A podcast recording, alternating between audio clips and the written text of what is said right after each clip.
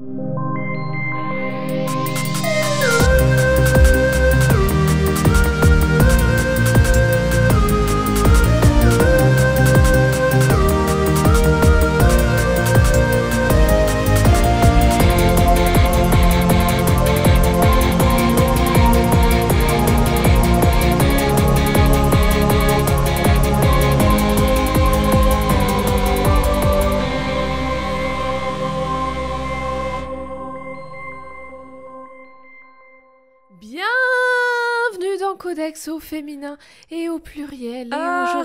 Je suis avec Eve. Bonjour Oh. Eve, comment tu vas? J'ai eu si peur et tellement de d'agréabilité. Vous faites ce que vous voulez de. D'un coup. bah ça va et toi? Ça va. Écoute, j'ai une excellente nouvelle.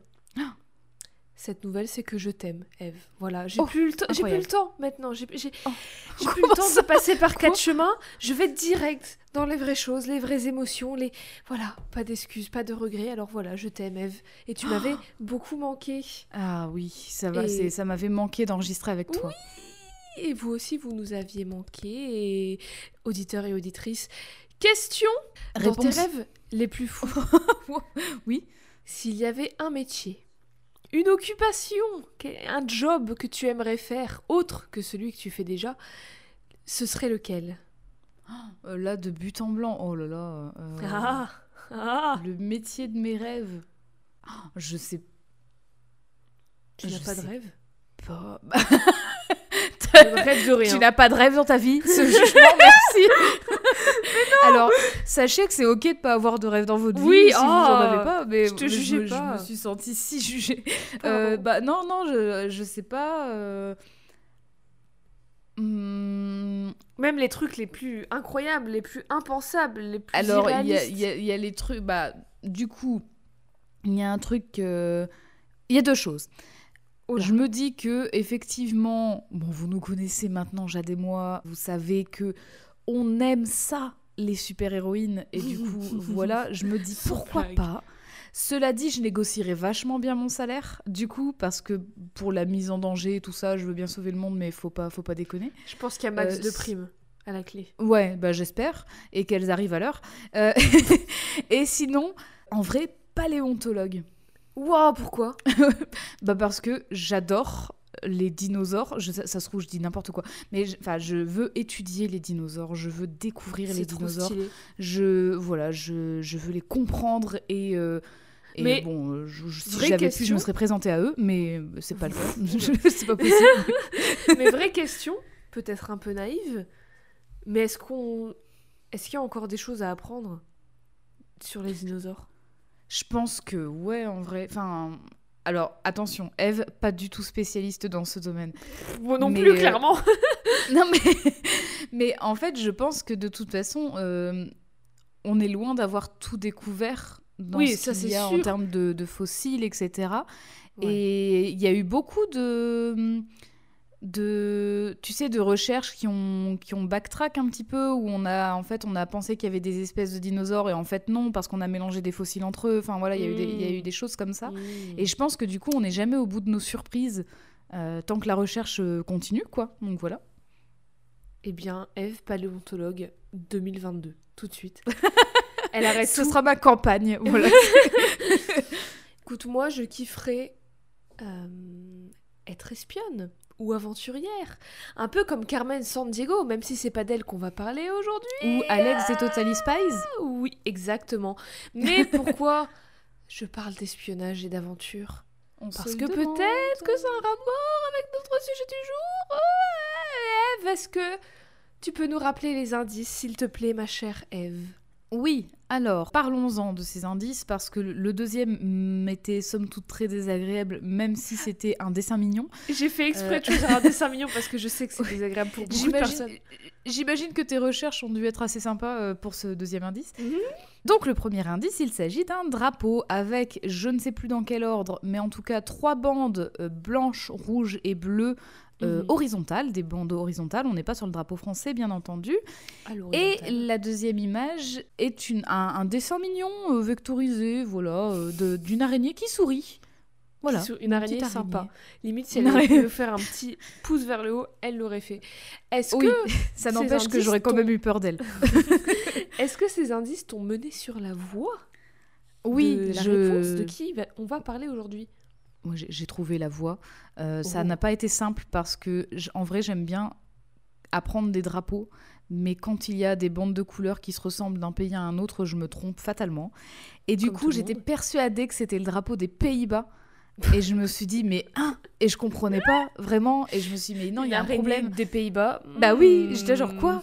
Et donc du coup j'ai fait des recherches et le drapeau des Pays-Bas n'est pas du tout dans ce même ordre. Donc je me suis dit ok, quel autre drapeau? Est comme ça J'ai réfléchi un petit peu et je me suis dit oh, je oui, l'ai. C'est Et c'est le drapeau de la Russie. Mais oui, la Russie, la mère patrie, ce pays qui me déteste tout bonnement. Il faut le dire. Et donc, Alors du coup, bah, une, ara- une araignée sympa, le drapeau de la Russie, le fait que tu nous parles d'espionnage, hmm, est-ce qu'on ne serait pas je, je- je le dis, je fais un one shot parce que en vrai je sais que j'ai bon Oui. parce que beaucoup l'ont trouvé et voilà tout le monde tout le monde l'a trouvé très bien. Je, ça aurait vraiment été la honte monumentale que je trouve. Mais non, aucune honte, jamais.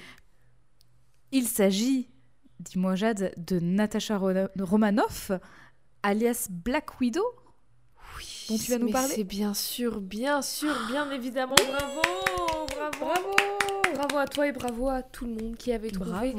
Évidemment, aujourd'hui, nous allons parler de Black Widow et je parle bien de Natasha Romanova ou Romanoff et pas des autres Black Widow qu'il y a et qu'il y a pu avoir, telles que la toute première Black Widow en 1940 lorsque Marvel était encore Timely Comics et qui s'appelait Claire Voyante.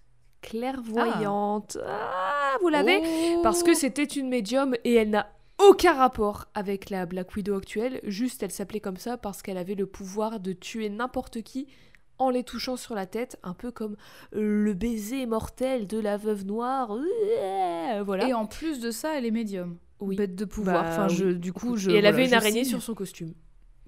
Parce que pourquoi pas direct. Parce que Bah oui. pourquoi pas Je ne parle pas non plus de Black Widow Yelena Belova. Oups, spoiler alert parce qu'on va parler d'elle un peu plus tard. Ouh. Et pas non plus de Tanya, une autre version de Black Widow de Marvel sur la Terre 23 291. Mais on ne parle pas d'elle, juste elle est stylée, allez voir des photos si ça vous intéresse. On va bien évidemment parler de Natasha Romanoff et Eve. Est-ce que tu es prête à rentrer dans des histoires d'espionnage, dans des histoires de secrets gouvernementaux russes, de KGB et de lavage de cerveau? Alors, peut-être que la, la dernière chose a l'air moins fun, mais allons-y.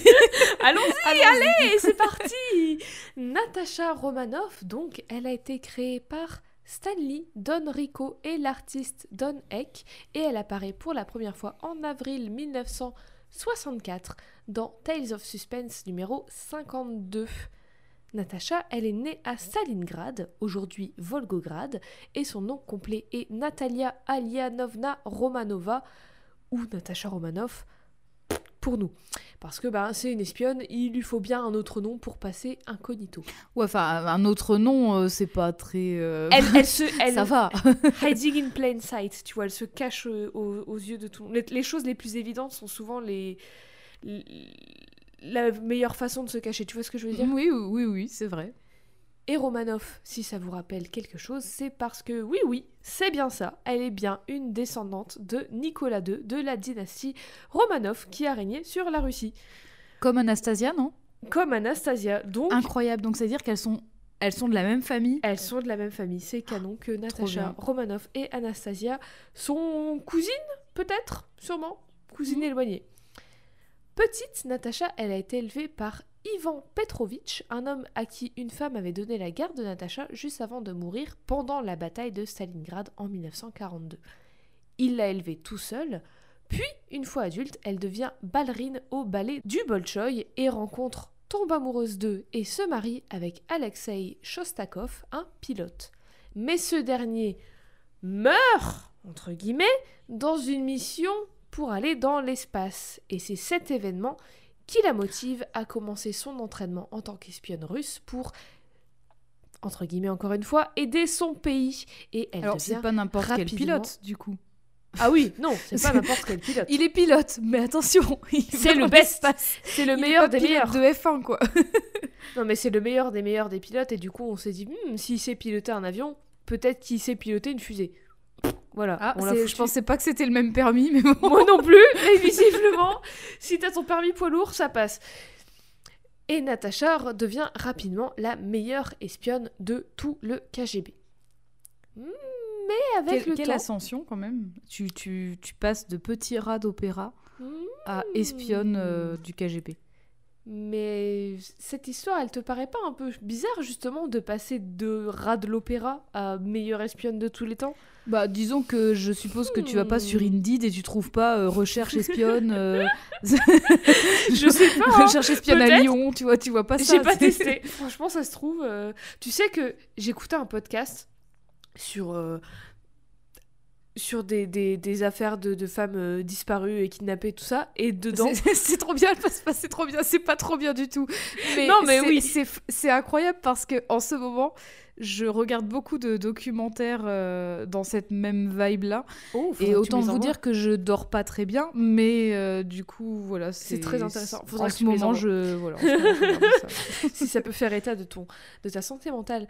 Mais donc j'écoutais ce podcast et dedans, je sais plus pourquoi elle parlait de ça les deux animatrices, mais elle disait que il il y avait beaucoup plus d'espions et d'espionnes que qu'on le croyait en fait parce qu'encore une fois s'ils se cachent euh, à la vue de tout le monde c'est le Bah, c'est principe qu'ils font bien, c'est qu'elles font bien leur métier. Exactement. Mais donc, du coup, ça paraît un peu bizarre, en fait, tout ça. Et avec le temps, toute cette histoire, elle s'effrite un peu parce que tous les morceaux, ils collent pas bien entre eux. Et avec Natacha, nous, les lecteurs et les lectrices, on apprend petit à petit pourquoi ça colle pas. Déjà, on apprend qu'Ivan Petrovitch, il a bien sauvé Natacha d'un incendie dans lequel sa mère est morte, mais il n'a pas élevé Natacha tout seul. À Ah. la place, puisqu'il est militaire, il est assigné loin de Stalingrad et du coup il peut pas prendre soin de Natacha. Alors il la confie à un orphelinat géré par des hauts gradés de, de l'armée. Un orphelinat qui est un peu en soum soum, qui est un peu... oui, pas- tout le monde ne le connaît pas, il y a que les gens de l'armée du KGB qui le connaissent. Et cet orphelinat, il s'appelle en réalité la Red Room, la chambre Hmm. rouge en français, qui est gérée par le département X du Black Widow Ops programme de l'URSS du KGB. Donc, hmm, J'ai une question. Oui, peut-être que j'y répondrai que- plus tard. D'accord. Est-ce que- que, leur, euh, tous ces noms là, ils ont un nom russe ou est-ce que dans un souci de d'exportation, le KGB a décidé de nommer tous ces trucs secrets en anglais? Ah non, non, c'est un nom russe, mais dans les comics, tu vois, quand ils disent le nom, il est écrit traduit du russe. Ah oui. Et parce qu'aussi, les- parce que du coup, dans les comics, dans l'histoire, les Américains vont se, se, se battre contre la Russie. Il y a tout un truc de l'Amérique contre la Russie. Et du coup, Oui, oui, oui. ils ont forcément, ils, ont, ils les appellent avec des noms euh, en anglais, parce qu'ils parlent anglais. Hmm. Dans la Red Room, donc, elle et Natacha, elle et d'autres orphelines, ils sont entraînés au combat, on imagine combat militaire, pour qu'elles soient les meilleures des meilleures. Il Du y a que coup, des filles. il y a que des filles. Du Ah, coup, l'entraînement de Natacha en espionne et en méga combattante de le meilleur de la Terre, c'était pas vraiment sa volonté, mais c'était imposé à elle. Et aussi accompagné d'expériences biotechnologiques un peu cheloues qui lui donnent une espérance de vie beaucoup plus longue et un vieillissement ralenti. Et évidemment, avec tout ça, il y a c'est accompagné de bonnes vieilles techniques de lavage de cerveau, d'implantation de faux souvenirs et de manipulation pour bien assurer qu'elle soit loyale à sa patrie. Mais on y reviendra un peu plus tard quand on reviendra aux origines de la Red Room. Mais Hmm. donc- D'ailleurs, Mhm. petite, euh, excuse-moi, petite observation vis-à-vis de son vieillissement ralenti, etc. C'est quand même vachement pratique pour faire plein de comics sur elle. vachement, c'est vachement pratique et c'est une des seules persos qui a ça. Parce que déjà, enfin, Bah dans, les- oui. chez, dans Marvel, il y a ce truc euh, un peu euh, acquis que 10 ans, pour nous, je crois que c'est un an de comics. Un truc du genre. Ouais. Enfin, c'est il y a cette équivalence-là qui est un peu, un peu floue et qui change un peu, qui, qui varie, mais grosso modo, c'est ça. Mais c'est une des seules persos qui a ce truc qui explique pourquoi elle ne bouge pas. Elle ne vieillit pas. Ou alors de Mm. genre 2-3 ans, quoi, c'est tout. Mais donc Natacha se démarque et devient la meilleure agente de toutes les agentes. Elle décroche le nom de code Black Widow et elle commence à travailler pour le KGB. Et, alors, elle a, le, elle a le nom de code de. de enfin, parce que c'est le, le nom de code aussi de l'opération. Oui, Donc ça veut dire que toutes les espionnes qui sortent de là, elles ont toutes des Black Widow. ce nom de code. D'accord, ok, elles ont toutes ce nom de Mhm. code. Mais elle, c'est la meilleure des meilleures, c'est LA Black Widow. D'accord. Aussi, en apprenant tout ça, on va aussi apprendre qu'Alexei, son mari, il est bien en vie, qu'il devait épouser Natacha, mais que quand le KGB a décidé d'en faire, de faire d'Alexei le Red Guardian, leur version de leur Captain America, ils ont fait croire à Natacha qu'il était mort. Encore une fois, on va y Hmm. revenir un peu plus tard. Espionne russe, donc, elle a été introduite au départ en 1964, avant l'explication de l'arrêt de Rome, tout ça, comme une méchante. Elle était une antagoniste d'Iron Man, de Tony Stark, qui avait pour mission d'infiltrer Stark Industries pour assassiner le professeur Anton Vanko, un ancien espion soviétique, lui aussi missionné d'infiltrer Stark Industries, mais qui s'était finalement rangé du côté de Tony Stark et donc des Américains. Ah, tiens, c'est assez différent des films, du coup. Mhm. Alors moi, ça fait longtemps que j'ai pas vu Iron Man 2, j'ai pas eu le Bah, temps je l'ai revu il y a de pas le longtemps. regarder, mais justement, si tu as des petits, si tu veux interject des petites infos d'Iron Man 2 pour comparer, ce serait avec grand plaisir. Bah du coup, rapidement, Anton Van Vanko, c'est le- l'antagoniste de Iron Man 2. Ah. Et c'est aussi dans Iron... Enfin, c'est un des antagonistes, parce qu'ils sont plusieurs, mais c'est aussi dans celui-là que euh, Natasha fait euh, son, Sa, son apparition. Et première qu'effectivement, il y a des choses qui collent pas dans son background. Genre, elle est Mhm. trop, trop parfaite en tant que secrétaire, Mhm. par exemple. Mhm.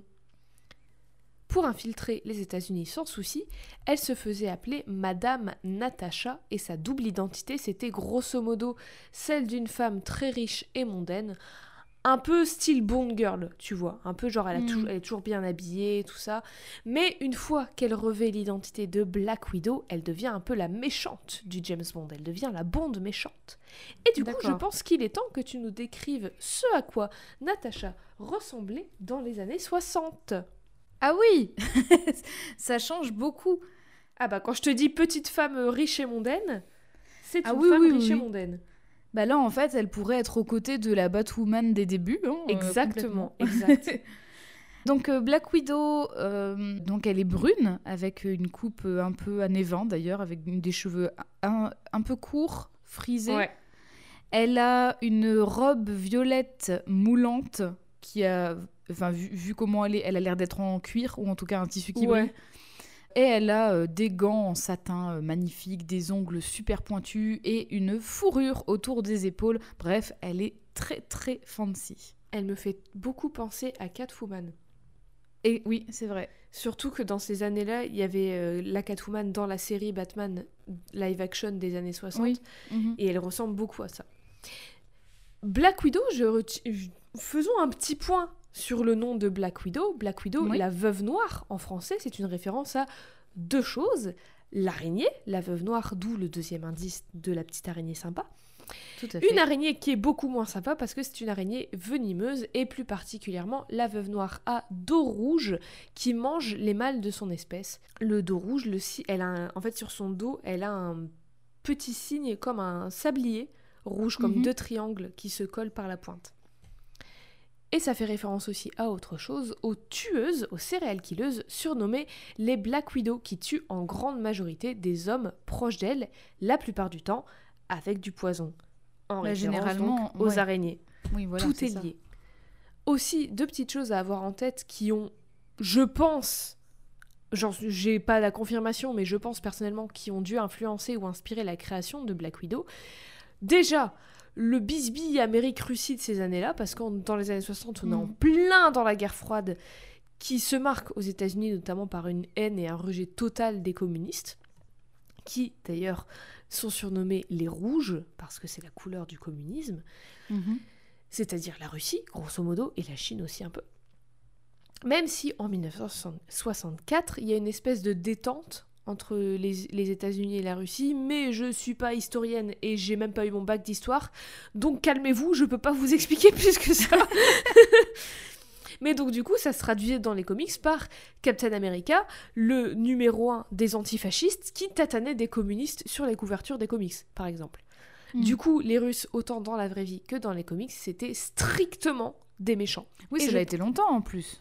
Oui, bah, euh, la, guerre, la guerre froide, elle a duré très très longtemps. Ouais, donc, ouais. euh, mais même, pendant- même j'ai l'impression que même encore après, enfin, je sais pas, j'ai même l'impression que dans énormément de films, enfin, il y a vraiment tout un pan de la pop culture Oui, américaine bah, qui a ça, été c'est- empreinte de ça, mais même après, en fait. oui, ça bah, de toute façon, ça reste euh. beaucoup dans le l'inconscient collectif que le Mhm. communisme c'est mal et sais le truc capitalisme versus communisme et tout ça ça reste encore beaucoup c'est ancré en, en- en notre culture en fait Hmm. et une autre chose qui je pense a peut-être influencé la création de Black Widow c'est les, les vrais bails d'espionnage des Russes contre les Américains. Il y a vraiment eu les services secrets russes qui ont envoyé des espions et des espionnes en Amérique pour euh, choper des infos et pour euh, détruire le capitalisme, entre guillemets. Et d'ailleurs, plus récemment, dans les années 2000 et 2010, plusieurs agences, agentes secrètes russes et rousses, pourquoi je précise rousses? Parce que Black Widow, elle va devenir rousse très vite, se sont faites arrêter pour espionnage et conspiration contre les États-Unis. Donc voilà, c'est pas très important, Mhm. mais fun fact, j'avais trouvé cette petite Ouais. info. Petit point capacité aussi de Natasha. Natasha, Black Widow, elle a pas de pouvoir magique, mis à part le fait qu'elle vieillisse pas et qu'elle soit maxi endurante et qu'elle ait un système immunitaire amélioré de ouf. Mais C'est déjà pas est- mal. Oui, c'est déjà pas mal, mais c'est pas vraiment des pouvoirs magiques, c'est pas de la magie, tu vois. Ouais. Mais elle est extra forte, extra agile, extra endurante et c'est une combattante hors pair. C'est une experte en boxe, en karaté, en judo, en aikido, en jujitsu, en ninjutsu et en plein d'autres arts martiaux. Elle connaît aussi toutes les armes, les armes à feu ou les armes blanches, et elle sait toutes les maîtriser. C'est une tireuse d'élite, même si elle aime pas les pistolets et autres armes à feu parce que selon elle c'est trop bruyant et qu'elle préfère être subtile et furtive et tuer sans la moindre trace comme une vraie veuve noire. Rapport encore une fois avec les céréales killeuses qui sont appelées les Black Widow. Elle est une excellente tacticienne et elle parle plein de langues, dont le russe évidemment, l'anglais, le français, le mandarin, le japonais, l'allemand et plein plein plein d'autres. C'est une experte de la séduction, bien évidemment, et c'est encore une fois bien évidemment une experte du déguisement. C'est la meilleure espionne du monde entier, en fait. Donc voilà, si une chose, vous savez pas faire une chose, elle, elle sait. Elle sait tout faire. Tout faire, elle a aucun défaut. Elle a aussi pas mal de gadgets qui vont venir avec le temps et avec son changement de costume, mais on n'y est pas encore parce que pour l'instant, son premier costume, il est bien différent de celui qu'on connaît aujourd'hui. Et Eve, est-ce que tu peux nous décrire son tout premier costume? On en revient à. On, À on en Catwoman. revient à- Bah oui, euh, à Mhm. tous ces costumes qui ont l'air de donner trop chaud et qui ont l'air de pas respirer du tout et euh, que, qui doivent favoriser les mycoses de ouf, désolé. Hein, mais... qui font beaucoup penser à des costumes, à des à de l'opéra en fait. C'est ce que, aussi ce que je disais avec Ah oui, Scarlet oui, là, Witch, c'est ouais. tout- son tout premier costume avec ses longs gants et son bustier et Mm. tout, ça fait très opéra.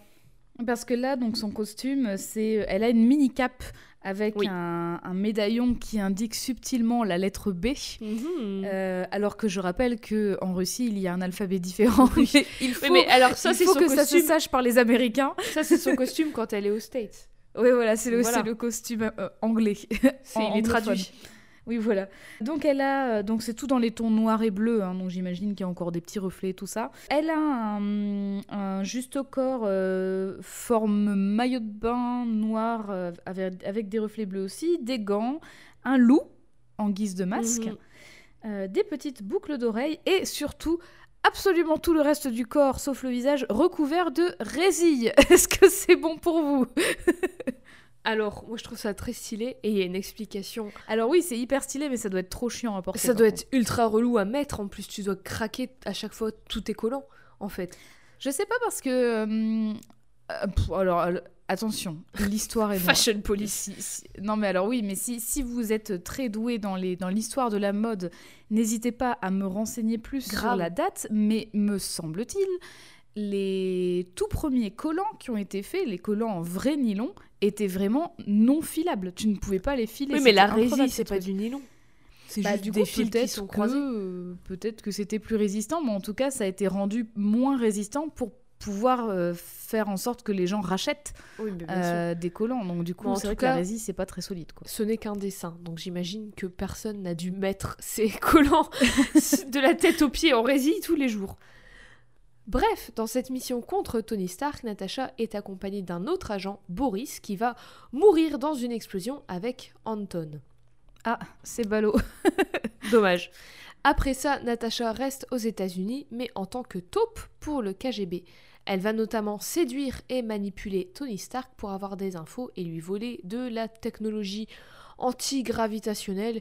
Et lui, comme c'est un peu un, un- il est un peu concon, il est un peu en chien sur elle, alors qu'il sait que c'est elle qui l'a attaqué avant, il est en mode oui, vas-y, prends, vas-y, prends tout ce que En j'ai. même temps, séduire Oh, Tony Stark, est-ce que oh c'est vraiment difficile? Oui, voilà, c'est ça, il est grave en chien. quoi. Mais du coup, surprise Elle lui vole sa machine anti-gravitationnelle, elle détruit des trucs, et Iron Man, il est en mode Quoi? C'est de ma faute? C'est parce que moi, je lui ai donné la technologie? Non, pas du tout, mais trop pas, moi j'ai rien fait en fait.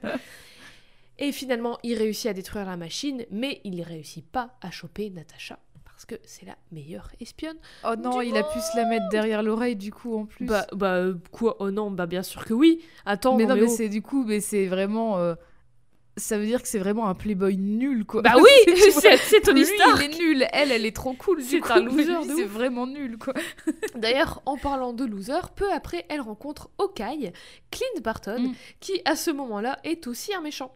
Il sort à peine du cirque, oui, parce que toute l'histoire d'Hawkeye, c'est qu'il a été élevé dans un cirque. Faites ce que vous voulez de cette info. Moi, ça me rappelle euh, un truc dans DC aussi, mais du coup. euh, on parle pas d'ici, Eh, on parle de Marvel aujourd'hui. Attention, attention à toi. J'ai pas envie de prendre des procès d'ici. Et donc Natasha va recruter Hawkeye pour s'attaquer à Iron Man. Pourquoi Hawkeye? Déjà parce que c'est un queutard qui pense pas vraiment avec sa tête, on l'a vu dans l'épisode sur Scarlet Witch, Mm. et aussi parce qu'il a une dent contre, Ir- contre Iron Man, parce qu'il avait essayé de devenir un super-héros, mais il avait raté parce que Iron Man l'avait refusé. Hawkeye n'a pas Ah. vraiment, vraiment beaucoup d'intégrité à cette époque-là. hein. Est-ce que c'est étonnant? Non, hmm, pas du tout. Euh, malheureusement, malheureusement, Black Widow est blessée pendant un combat contre Iron Man, mais Hawkeye la sauve juste avant qu'elle ne se fasse choper par ce dernier. Encore une fois, elle est sauvée in extremis. Et parce que dans les années 60, il faut vraiment pas grand chose pour qu'un personnage féminin tombe amoureuse d'un personnage masculin, juste ça, juste genre une page de comics, fait qu'elle développe des sentiments pour Hawkeye. Et c'est le, coup en de même pas foudre. mais oui, exactement. En genre 2-3 cases, il la sauve, hop, in extremis, et elle est en mode Oh, l'amour de ma life. Alors que, bon, c'est quand même la meilleure espionne de l'opération du KGB oui. et tout. Et que, Elle a été coup, formée elle peut se Pour le séduire les gens, seule, pour quoi. pas avoir d'émotions et tout.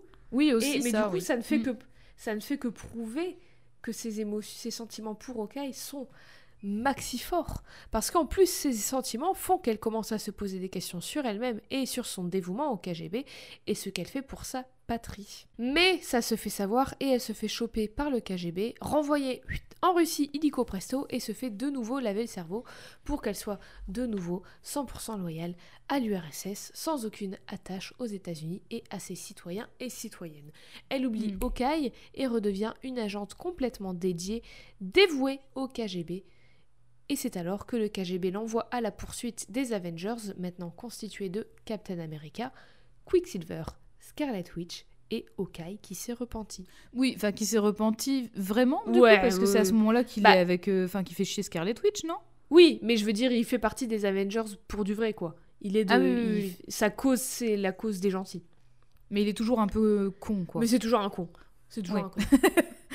Natasha combat les Avengers pendant un temps, mais va finalement se souvenir d'Okai, de son, loin, de son lien avec lui et de ses doutes vis-à-vis du KGB et de ce qu'elle fait pour eux. Elle et Okai vont rallumer leur flamme et ça, ça va faire que son lavage de cerveau par le KGB s'estompe, s'efface presque, et elle va mettre ses capacités au profit du bien, même si c'est un peu relatif la notion du bien et de mal. Bon, elle n'est pas vraiment full-time Avenger non plus parce qu'elle respecte pas la règle la plus essentielle qui est de ne pas tuer. Parce qu'elle, elle tue. Mais Ouais. elle est une agente un peu freelance qui bosse avec les Avengers et le Shield et son, son principal objectif c'est de combattre le KGB.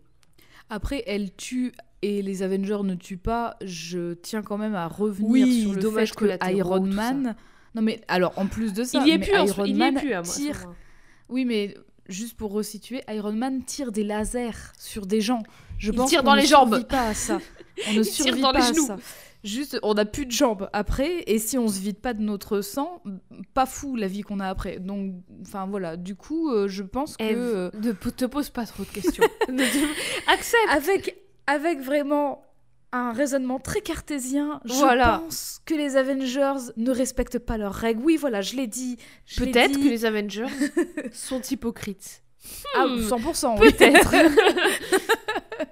Mais surprise, la relation de Natasha avec Hawkeye devient de plus en plus compliquée, notamment parce qu'Hawkeye est un trou du cul, et finalement, alors que sa vision du monde et sa vision du bien et du mal et de la justice évoluent, elle rompt avec Hawkeye dans The Amazing Spider-Man numéro 86 en 1970, et elle continue ses aventures toute seule, devenant peu à peu la justicière combattante du crime que l'on connaît aujourd'hui. Et d'ailleurs, c'est à ce moment-là qu'elle va enfin revêtir son costume iconique que l'on connaît aujourd'hui. Est-ce que Eve, tu peux nous décrire Oui. son fameux costume que l'on connaît très bien grâce au film notamment? Oui, bien sûr. Donc son costume, c'est un, c'est un costume euh, intégral en fait, qui Mhm. recouvre vraiment tout son corps sauf sa tête. Donc elle a des gants, elle a des, des genres de jambières, bottes combinées, qui est entièrement noir et qui a une ceinture avec des gadgets. Elle a aussi des, hum, des bracelets à ses poignets Ouais. aussi, qui sont Des gadgets et qui du coup lui doré. permettent de voilà, qui lui permettent de d'utiliser ce, ce dont elle a besoin en mission. Tu le disais, il y a peu, voire pas du tout, de peau et de décolleté, etc. Et Oui. peut-être que c'est dû à la même raison pour laquelle elle avait ces trucs en résille juste avant.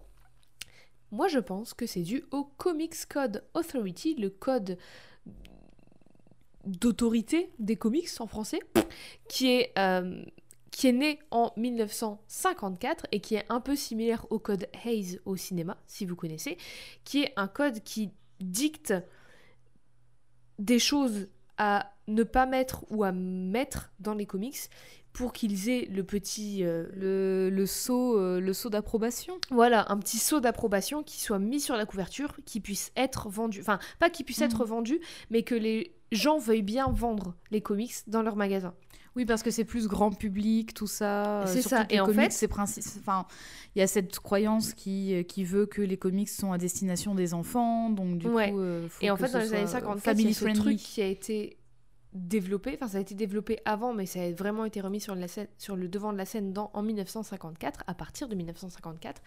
Et en fait, c'était pas du tout une obligation à ce que les comics aient ce petit saut d'approbation pour qu'ils puissent être vendus, mais beaucoup, voire enfin l'énorme majorité des personnes qui vendaient des comics, des magasins qui en vendaient, ne voulaient pas vendre le- de comics s'il n'y avait pas ce petit saut d'approbation. Hmm. Et le Comics Code Authority, qu'est-ce qu'il dit? Quelques petites interdictions, quelques petits codes, quelques petites règles. Il est interdit de montrer des personnages d'horreur tels des vampires ou des loups-garous. Il est interdit de faire de la pub pour le tabac ou l'alcool. Les criminels ne doivent pas être rendus glamour. Les flics et autres formes d'autorité ne doivent pas être moqués.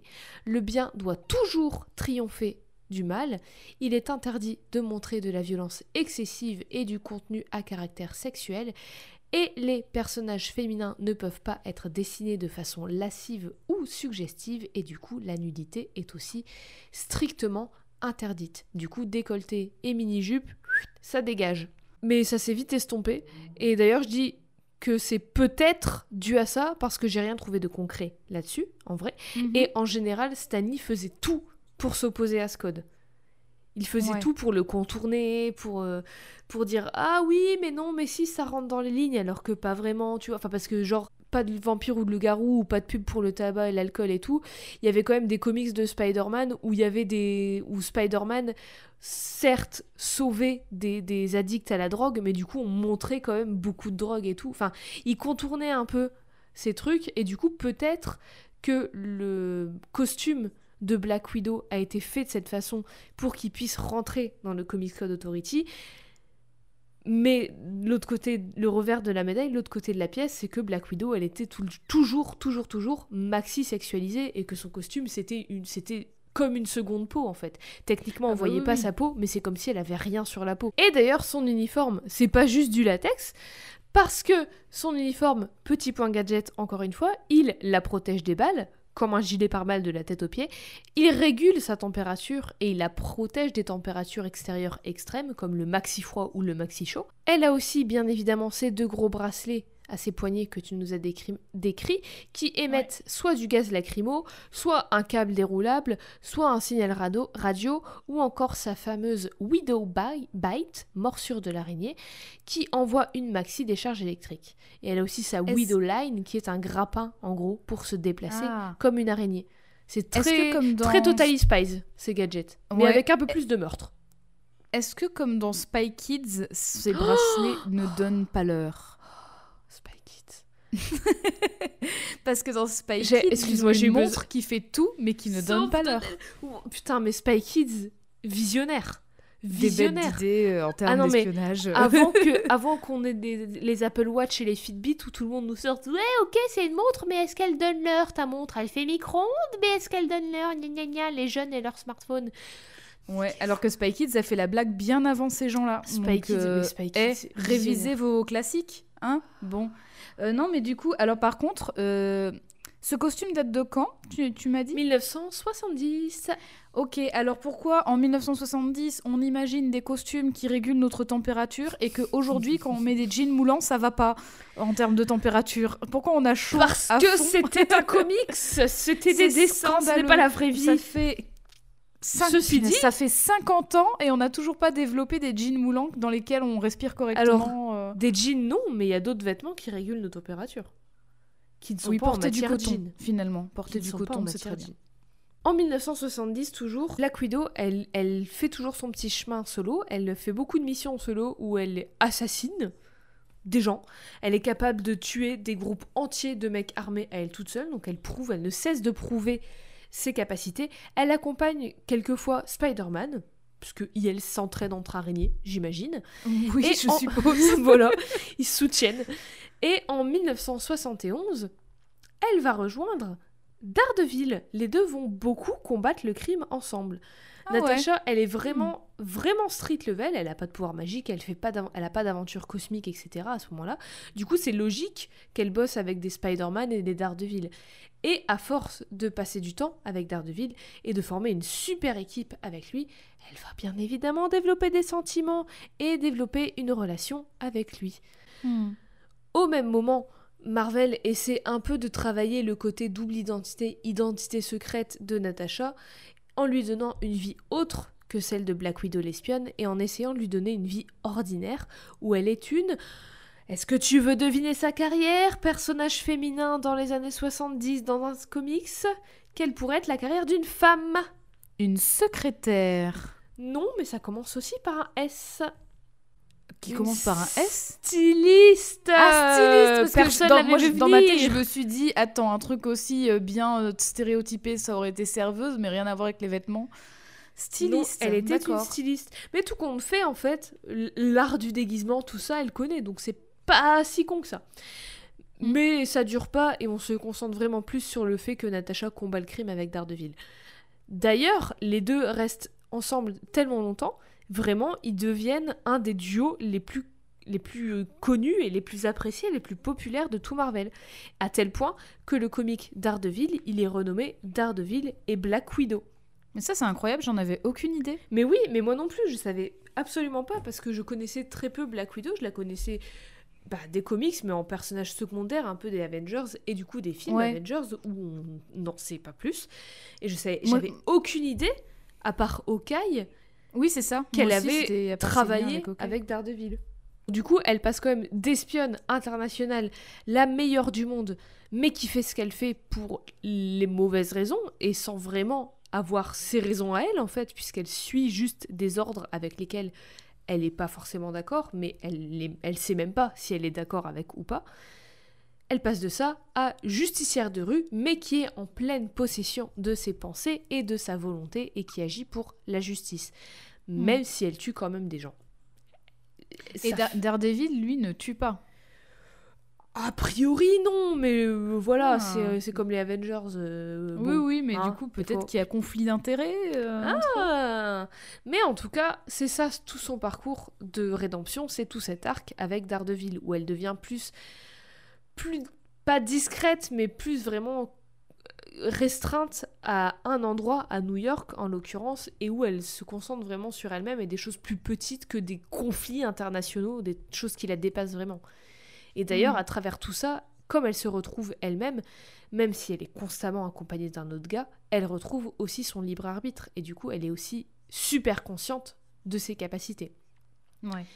Et donc, ça commence à pas trop lui plaire que Matt, Daredevil, la mette toujours sur le côté quand ils elles combattent, quand ils elles sont en mission, etc. Alors au bout d'un moment, elle se taille, elle décide de partir, et c'est en 1973, dans Avengers numéro 111, qu'elle rejoint les Avengers pour du vrai. Cette fois-ci, elle est la 16e membre de l'équipe et la troisième femme de l'équipe. Bravo à elle. voilà, bravo à elle, mais quand même, Avengers numéro 111, 16 membres, 3 meufs. Je dis ça, voilà, hein, à, force, euh, ouais, mais à force de faire des épisodes où on rappelle ça, je, je suis même plus surprise et c'est triste à Bah, dire. triste, quoi, mais- C'est triste. Sur- Enfin, elle, surtout qu'elle elle est pas vraiment, euh, en encore une fois, elle est pas vraiment en temps complet. Elle reste toujours euh, récurrente en fait. Elle est pas ouais. membre principale comme dans les films. Elle est jamais à temps complet. Elle freelance entre les Avengers, le Shield et la toute nouvelle, à l'époque, équipe des Champions, une équipe faite que de persos secondaires dont tout le monde se fiche un peu. Il y a elle, il y a Ghost Rider, il y a Hercule, il y a Angel et il y a Iceman. Hmm. Et la vie des premiers Champions, elle est très très courte, mais l'équipe reviendra avec d'autres gens plus tard. Puis après ça, on va explorer un peu ses origines et son histoire à elle seule va être développée. Enfin presque. Elle n'est plus sidekick, elle est plus dans un duo, elle est plus dans une équipe, et son rapport à ses origines, à son entraînement d'espionne et à la, mu- à la manipulation qui va avec, tout ça va enfin être exploré, mais avec l'aide d'une autre personne. Ah, On arrive à la fin des années 90, pour nous, en Ah oui. 1999. Et donc, ça fait un sacré bond quand même. sacré euh. bout de temps. Ah Bah oui, parce que, euh, comme je t'ai dit, elle est membre récurrente en fait. Du coup, elle Ah oui, en apparaît fait, de temps pendant en temps, 20 elle aide et ouais, tout. pendant 20 mais ans, elle apparaît elle- de temps en temps, quoi. Elle apparaît de temps en temps, et surtout, elle n'a pas de titre à elle toute seule. Ouais, ouais. Il faut attendre Ah ouais, la fin des même. années 90 pour nous. Et donc, la fin des années 90, c'est aussi la fin de l'Union soviétique. Mhm. Et je sais pas si c'est lié, mais c'est le moment que choisit Marvel pour introduire la seule, l'unique, la pierre angulaire du mal avec un grand M russe, la Red Room.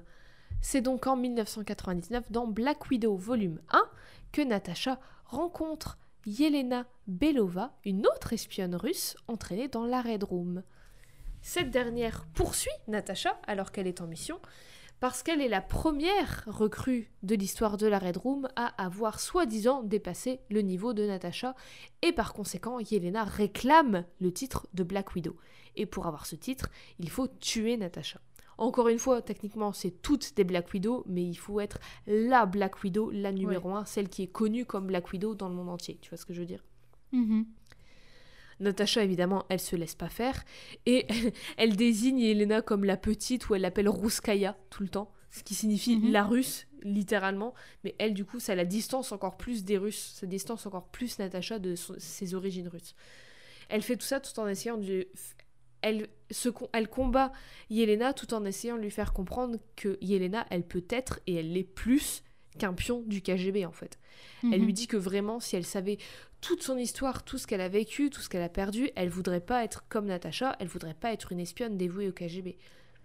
Elle lui, elle lui dit qu'être Black Widow, c'est être perdu tout le temps, c'est être partout et nulle part à la fois et tout le temps, c'est avoir personne et n'être personne, techniquement, à part une marionnette de quelqu'un d'autre. Elle l'encourage à se questionner et à trouver qui elle est en tant que personne, et elle lui dit même pourquoi être Black Widow quand tu peux être Yelena Belova? Mais Yelena, elle s'en fout, elle écoute pas, elle continue de, se confron- de la confronter, et au bout d'un moment, Natasha est blessée, Yelena la pense morte, et Yelena prend sa place. Mais Natacha n'est bien évidemment pas morte. C'est Et elle bizarre quand revient. même ce, ce système, genre, euh, ok, c'est bon, je l'ai tué, mais je vais prendre aucune preuve, je vais y aller et tout, et tout le monde accepte au KGB que c'est ok, c'est fait. C'est bizarre, non? Écoute, faire les choses à moitié, j'ai l'impression que c'est Genre, tu te dis pas, je vais ramener, euh, enfin, si je l'ai tué, je vais ramener euh, son corps euh, au KGB pour prouver que c'est bon, euh, c'est fait, parce que sinon c'est facile de mentir aussi, tu vois. Enfin, c'est. Écoute, ça s'est passé très vite, sur très peu de temps, donc euh, ils ont... elle a été très très vite. Elle avait Mais- son avion là, elle avait pas le temps, euh, elle avait pas, elle, pouvait pas enregistrer un deuxième billet, donc euh, elle non, n'avait pas, tout quoi. pas le temps de d'un deuxième bagage, d'un deuxième billet, d'aller-retour, ça c'est trop compliqué. Les vols, tu sais, les compagnies aériennes, surtout de la Russie en Amérique dans ouais, ces années-là, en avance et tout. euh, T'imagines galère. même pas. Mais Natacha, elle n'est bien évidemment pas morte, et elle revient, elle combat Yelena, elle reprend sa place, et elle termine sa mission. Sa Du mission, coup, Yelena donné- est morte ou pas? Non. Ah d'accord. Elle l'a juste... Juste vaincue. Elle, oui, voilà, elle est vaincue. La mission de Natacha étant menée à bien, elle a indirectement aidé à la fois le gouvernement des États-Unis et le gouvernement russe. Je rentre pas dans les détails de sa mission parce que c'est un truc méga compliqué avec des trucs d'information, de, de gens qui savent des trucs qu'ils devraient pas savoir, bref. Ma Natacha a mené la mission à bien et au final tout est bien qui finit bien à la fois pour les States et pour la Russie. Hmm. Et du coup, Yelena, elle comprend pas trop pourquoi Natacha a aidé la Russie, en fait. Parce que du coup. Bah, moi de- non plus. Bah voilà. Ce à quoi le boss de Yelena répond qu'elle ne se bat plus pour la Russie, mais elle se bat contre les ambitions et la stupidité des hommes comme lui, des hommes au pouvoir, contre les... avec lesquels elle n'est pas d'accord en fait. Et peu importe Mm. si c'est des Russes, peu importe si c'est des Américains, peu importe si c'est des Cubains, peu importe si c'est des Français, tu vois, elle, elle a plus de, de grief contre un pays juste parce que c'est ce pays-là. Elle sait faire la, la nuance et la différence et elle se combat contre des opinions et des valeurs qui ne sont pas les siennes. Tu vois ce que je veux dire? Oui, du coup, elle est espionne pour elle-même en Exactement, freelance. exactement. Elle est à son compte au final, c'est une Bah auto-entrepreneuse. Et il s'avère juste que cette fois-ci, il y avait des gens plus stupides et plus dangereux que le gouvernement russe, et du coup, bah, ça a avantagé un peu le gouvernement russe. Les autorités américaines arrivent, et du coup, ça donne le temps à Yelena de, filer. Les ricains, du coup, pensent qu'elle a été tuée, mais Natacha leur dit que non, et ils réalisent qu'elle s'est enfuie, et Natacha leur dit qu'ils vont pas la tuer si facilement, parce qu'une espionne, elle est très difficile à arrêter une fois qu'elle a trouvé ce qui la rend unique, signifiant que Yelena ne veut plus être une Black Widow, elle ne veut plus être Natasha, elle veut être sa version de Black Widow, Yelena Belova. Est-ce qu'on sait si Yelena Belova, c'est son surnom euh, après lavage de cerveau ou si c'est son vrai nom? C'est son vrai nom. C'est son vrai nom. Mais toutes, leur, toutes c'est leur vrai nom. Hein. Techniquement, Natasha, elle s'appelle Natalia Romanova, mais Natasha Romanova... En fait, Natasha, c'est comme un surnom, en fait. c'est Ouais, comme ouais, une version américanisée, on va dire.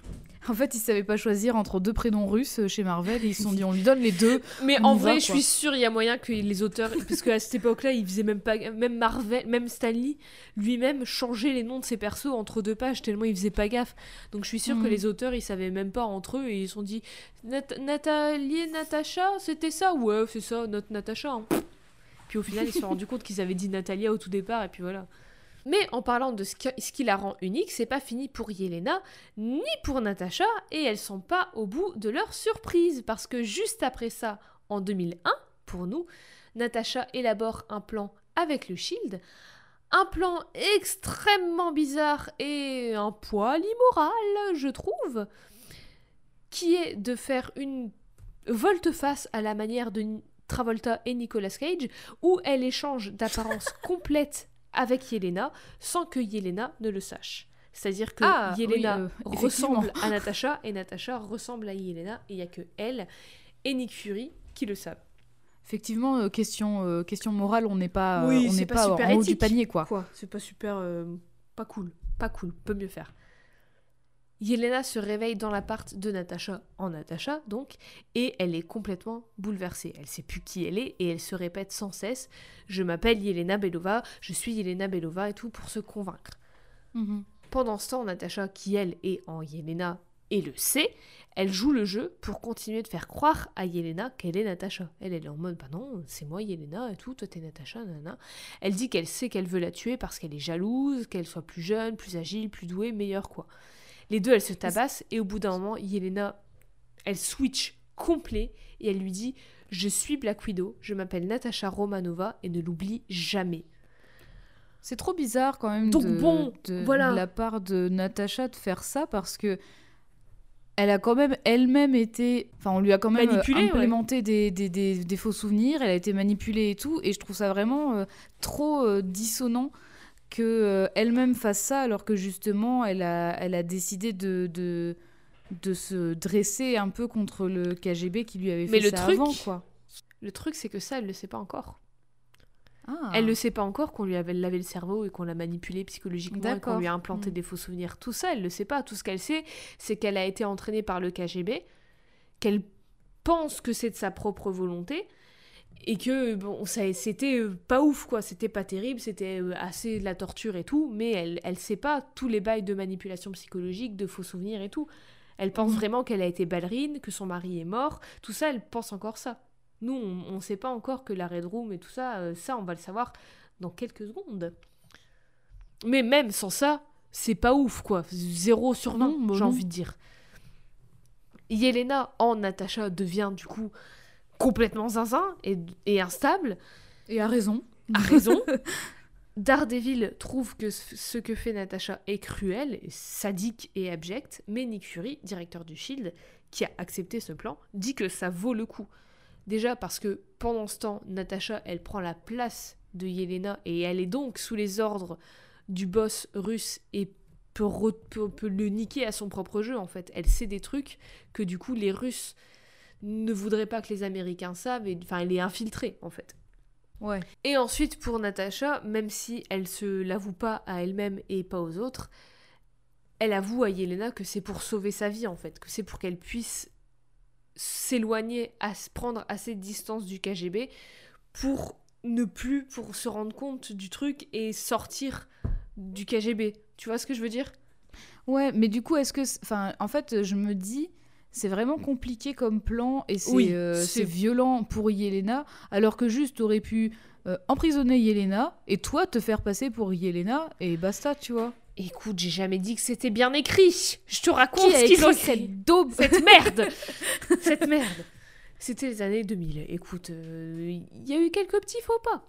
On a eu d'autres loupés sur ces années-là, on, on sait. Oui, voilà.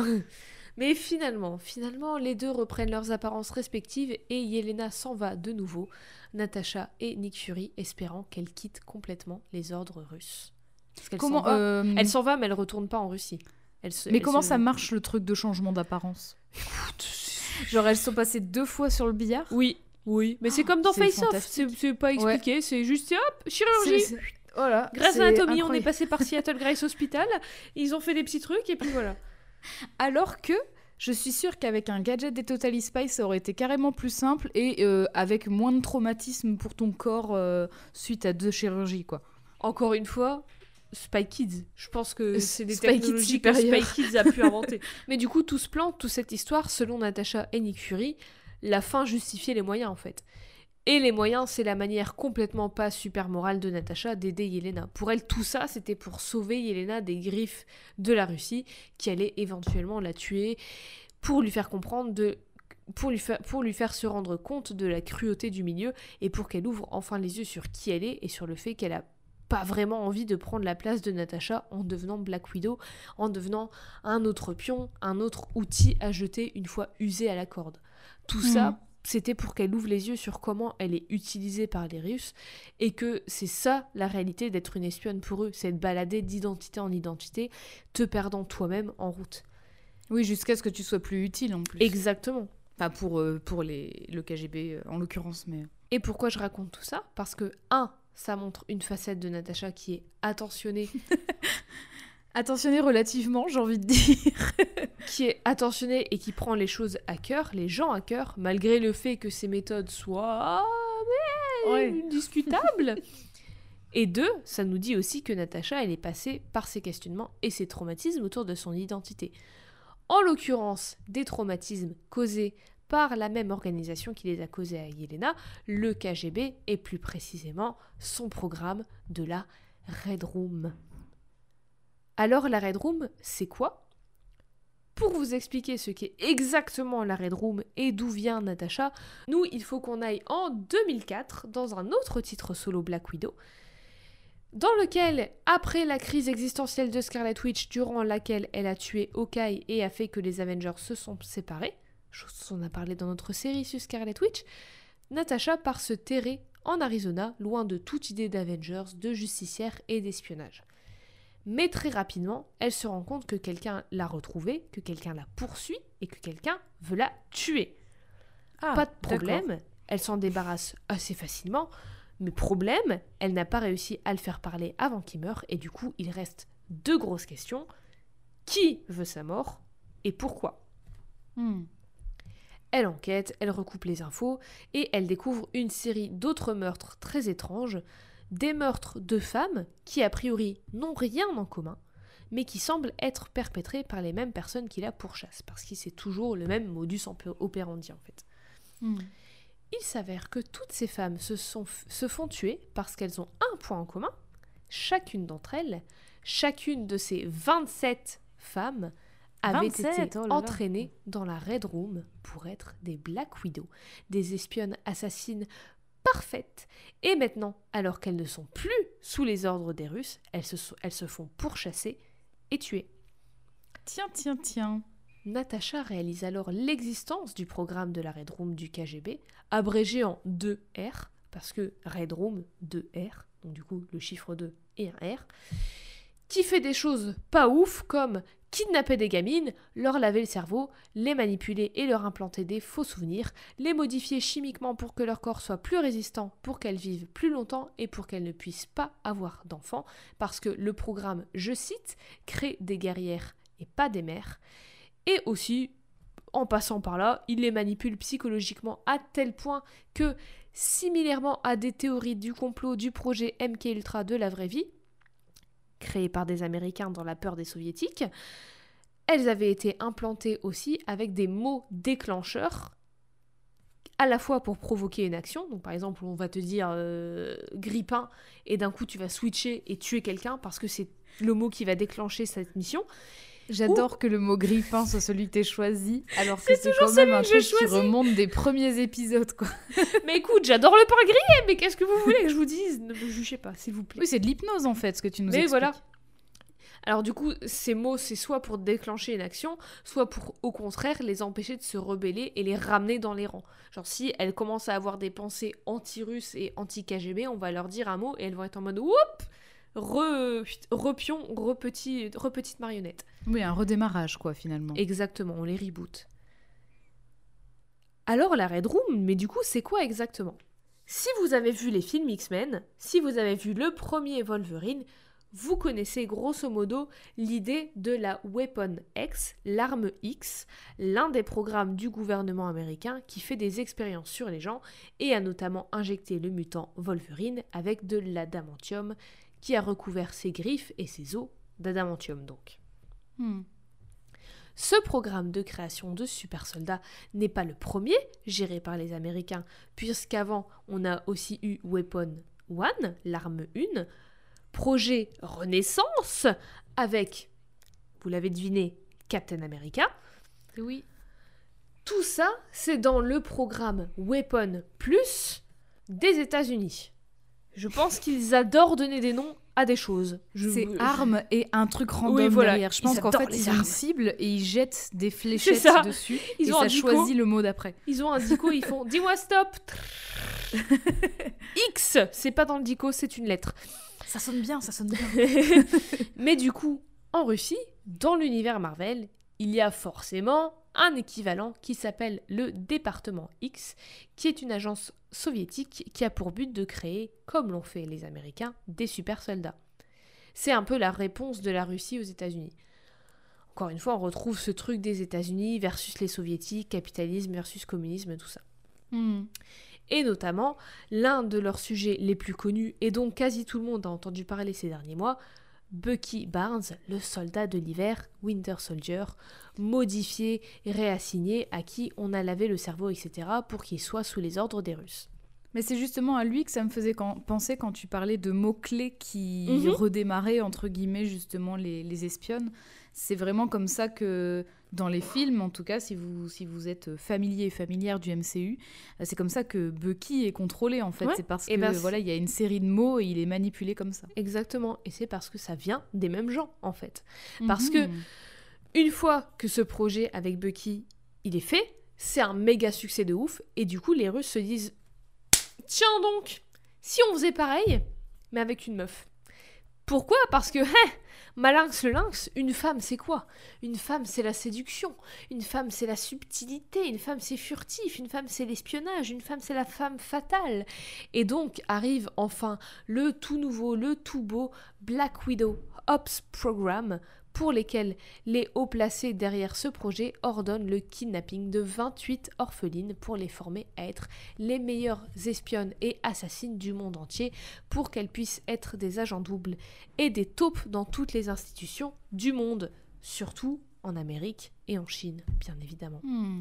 Et du coup, donner aux Russes tous les avantages et le pouvoir possible. Pour ce faire, en plus d'un entraînement physique de dingo, Bien évidemment, toutes les gamines subissent gros traumatismes psychologiques avec lavage de cerveau, faux souvenirs, manipulation, abus, et tout le tintouin. Et du coup, encore une fois, les, faux souvenirs, c'est pratique pour les retcons, au cas où, comme, Scarlet Witch qui oubliait un peu tout. Si un auteur veut changer l'histoire, bah il peut, parce que c'était un faux souvenir. Ah et finalement, en plus, c'est la formule qu'on retrouve chez Scarlet Witch, c'est la formule qu'on retrouve chez Captain Marvel aussi. oui, on le retrouve beaucoup Euh, partout. Enfin, chez Carol Danvers, euh, c'est vraiment une formule hyper euh, facile finalement, Oh, mais une- qui marche bien. Ouais, c'est une facilité scénaristique, mais bon, écoute, si ça rentre. Là, en l'occurrence, ça rentre bien dans l'histoire, tu vois, ça colle, donc Mhm. euh, allons-y. Dans le MCU, on n'a pas encore eu l'occasion que ce soit beaucoup exploré, mais avec le film Black Widow qui arrive, hmm, préparez-vous. Notamment, vous l'aurez noté que dans le film Black Widow, il y a le personnage de Yelena Belova et de Red Guardian. Donc, hein Hmm. Bref, en continuant son enquête à Moscou, Natacha se remémore donc plein de souvenirs de sa vie là-bas. Elle se souvient quand elle s'entraînait à devenir ballerine, comment on lui avait appris à avoir peur de l'Occident et comment on lui avait dit que tout ce que l'Occident voulait, c'était la guerre et la destruction. Mais elle se souvient aussi qu'en fait, que quand l'Occident, quand les Américains sont arrivés, c'était pas avec des tanks, mais avec du cash, avec de l'argent, et qu'avec cet argent, ils se sont alliés avec les Russes et ont finalement rendu la vie de tout le monde, de tous les citoyens et tous les citoyennes russes comme américains, encore plus nulle et encore plus pleine de peur. Hmm. Et du coup, en se rendant compte de ça, elle réalise que peut-être tous ses souvenirs ne, sont pas si fidèles à la réalité. Elle commence à se souvenir de choses qui se contredisent ou, à l'inverse, se complètent et expliquent ce qu'elle imaginait être son passé. Elle se souvient des expériences faites sur elle, elle se souvient des sessions d'entraînement où on lui apprenait à tuer qui étaient beaucoup plus hardcore que dans ses précédents souvenirs. Et d'ailleurs, c'est jamais vraiment très clair si elle a aussi eu un entraînement de ballerine et que ses souvenirs ils ont juste été embellis, comme si c'était la seule chose qu'elle avait eue et que c'était genre waouh, elle était au ballet du Bolchoï, c'était trop bien et trop cool, ou si Mhm. ses souvenirs d'entraînement de ballet sont la substitution de d'entraînement de combat super hardcore en fait. C'est Ouais, jamais fait, vraiment elle a jamais été ballerine de sa vie, quoi. Ouais, voilà, dans certains comics, c'est clair pour elle que c'était des faux souvenirs, mais dans d'autres, elle dit qu'elle a quand même une formation de ballerine, donc ah, on sait pas trop, ça dépend vraiment. Hmm. Mais les, enfin, les deux sont, sont peut-être vrais parce qu'elle a sûrement. Enfin, elle est maxi agile et, et elle a beaucoup d'équilibre et tout, tu vois. Donc peut-être qu'elle a quand même une formation de ballerine, euh, qu'ils ont quand même fait une formation de ballerine dans la Red Room. Hmm. Aussi, elle se souvient de la manipulation psychologique qu'on lui a infligée, des mots déclencheurs, tout ça. Et du coup, elle se rend compte que son entraînement d'espionne, ça n'a pas juste été un entraînement, et ça n'a pas été son choix, ça a été toute sa vie, et ça a été imposé à elle. Tous ses bons souvenirs de sa vie en Russie, son temps au Bolchoï et tout ça, c'est faux. Et en réalité, elle a passé toute son enfance, son adolescence et le début de sa vie d'adulte dans la Red Room. Et elle connaît même plus vraiment son âge, à vrai dire. Bah oui, en plus, comme elle vieillit pas comme Mais tout oui, le monde, comme elle vieillit de pas, savoir, quoi. comme elle a été euh, adoptée quand elle était enfant, à un moment où tu te souviens même plus de, de toi et de ta vie à ce moment-là parce que t'es trop jeune, elle a été envoyée direct dans la Red Room par euh, Ivan Petrovitch là.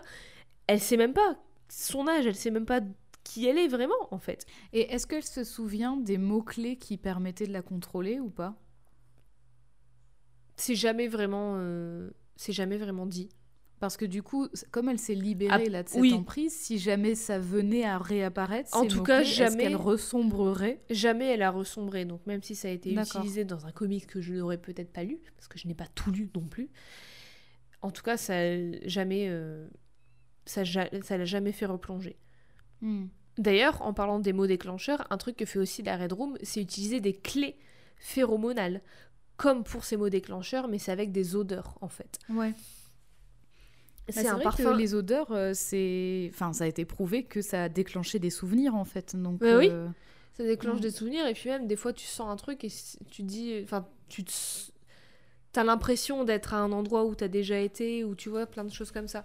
Et du coup là, y a, avec ces phéromones, il y a un parfum qui dès qu'elles le sentent, soit elles se stoppent, soit elles s'agissent, elles agissent dépendant de la, la- la volonté de la personne qui les contrôle en fait.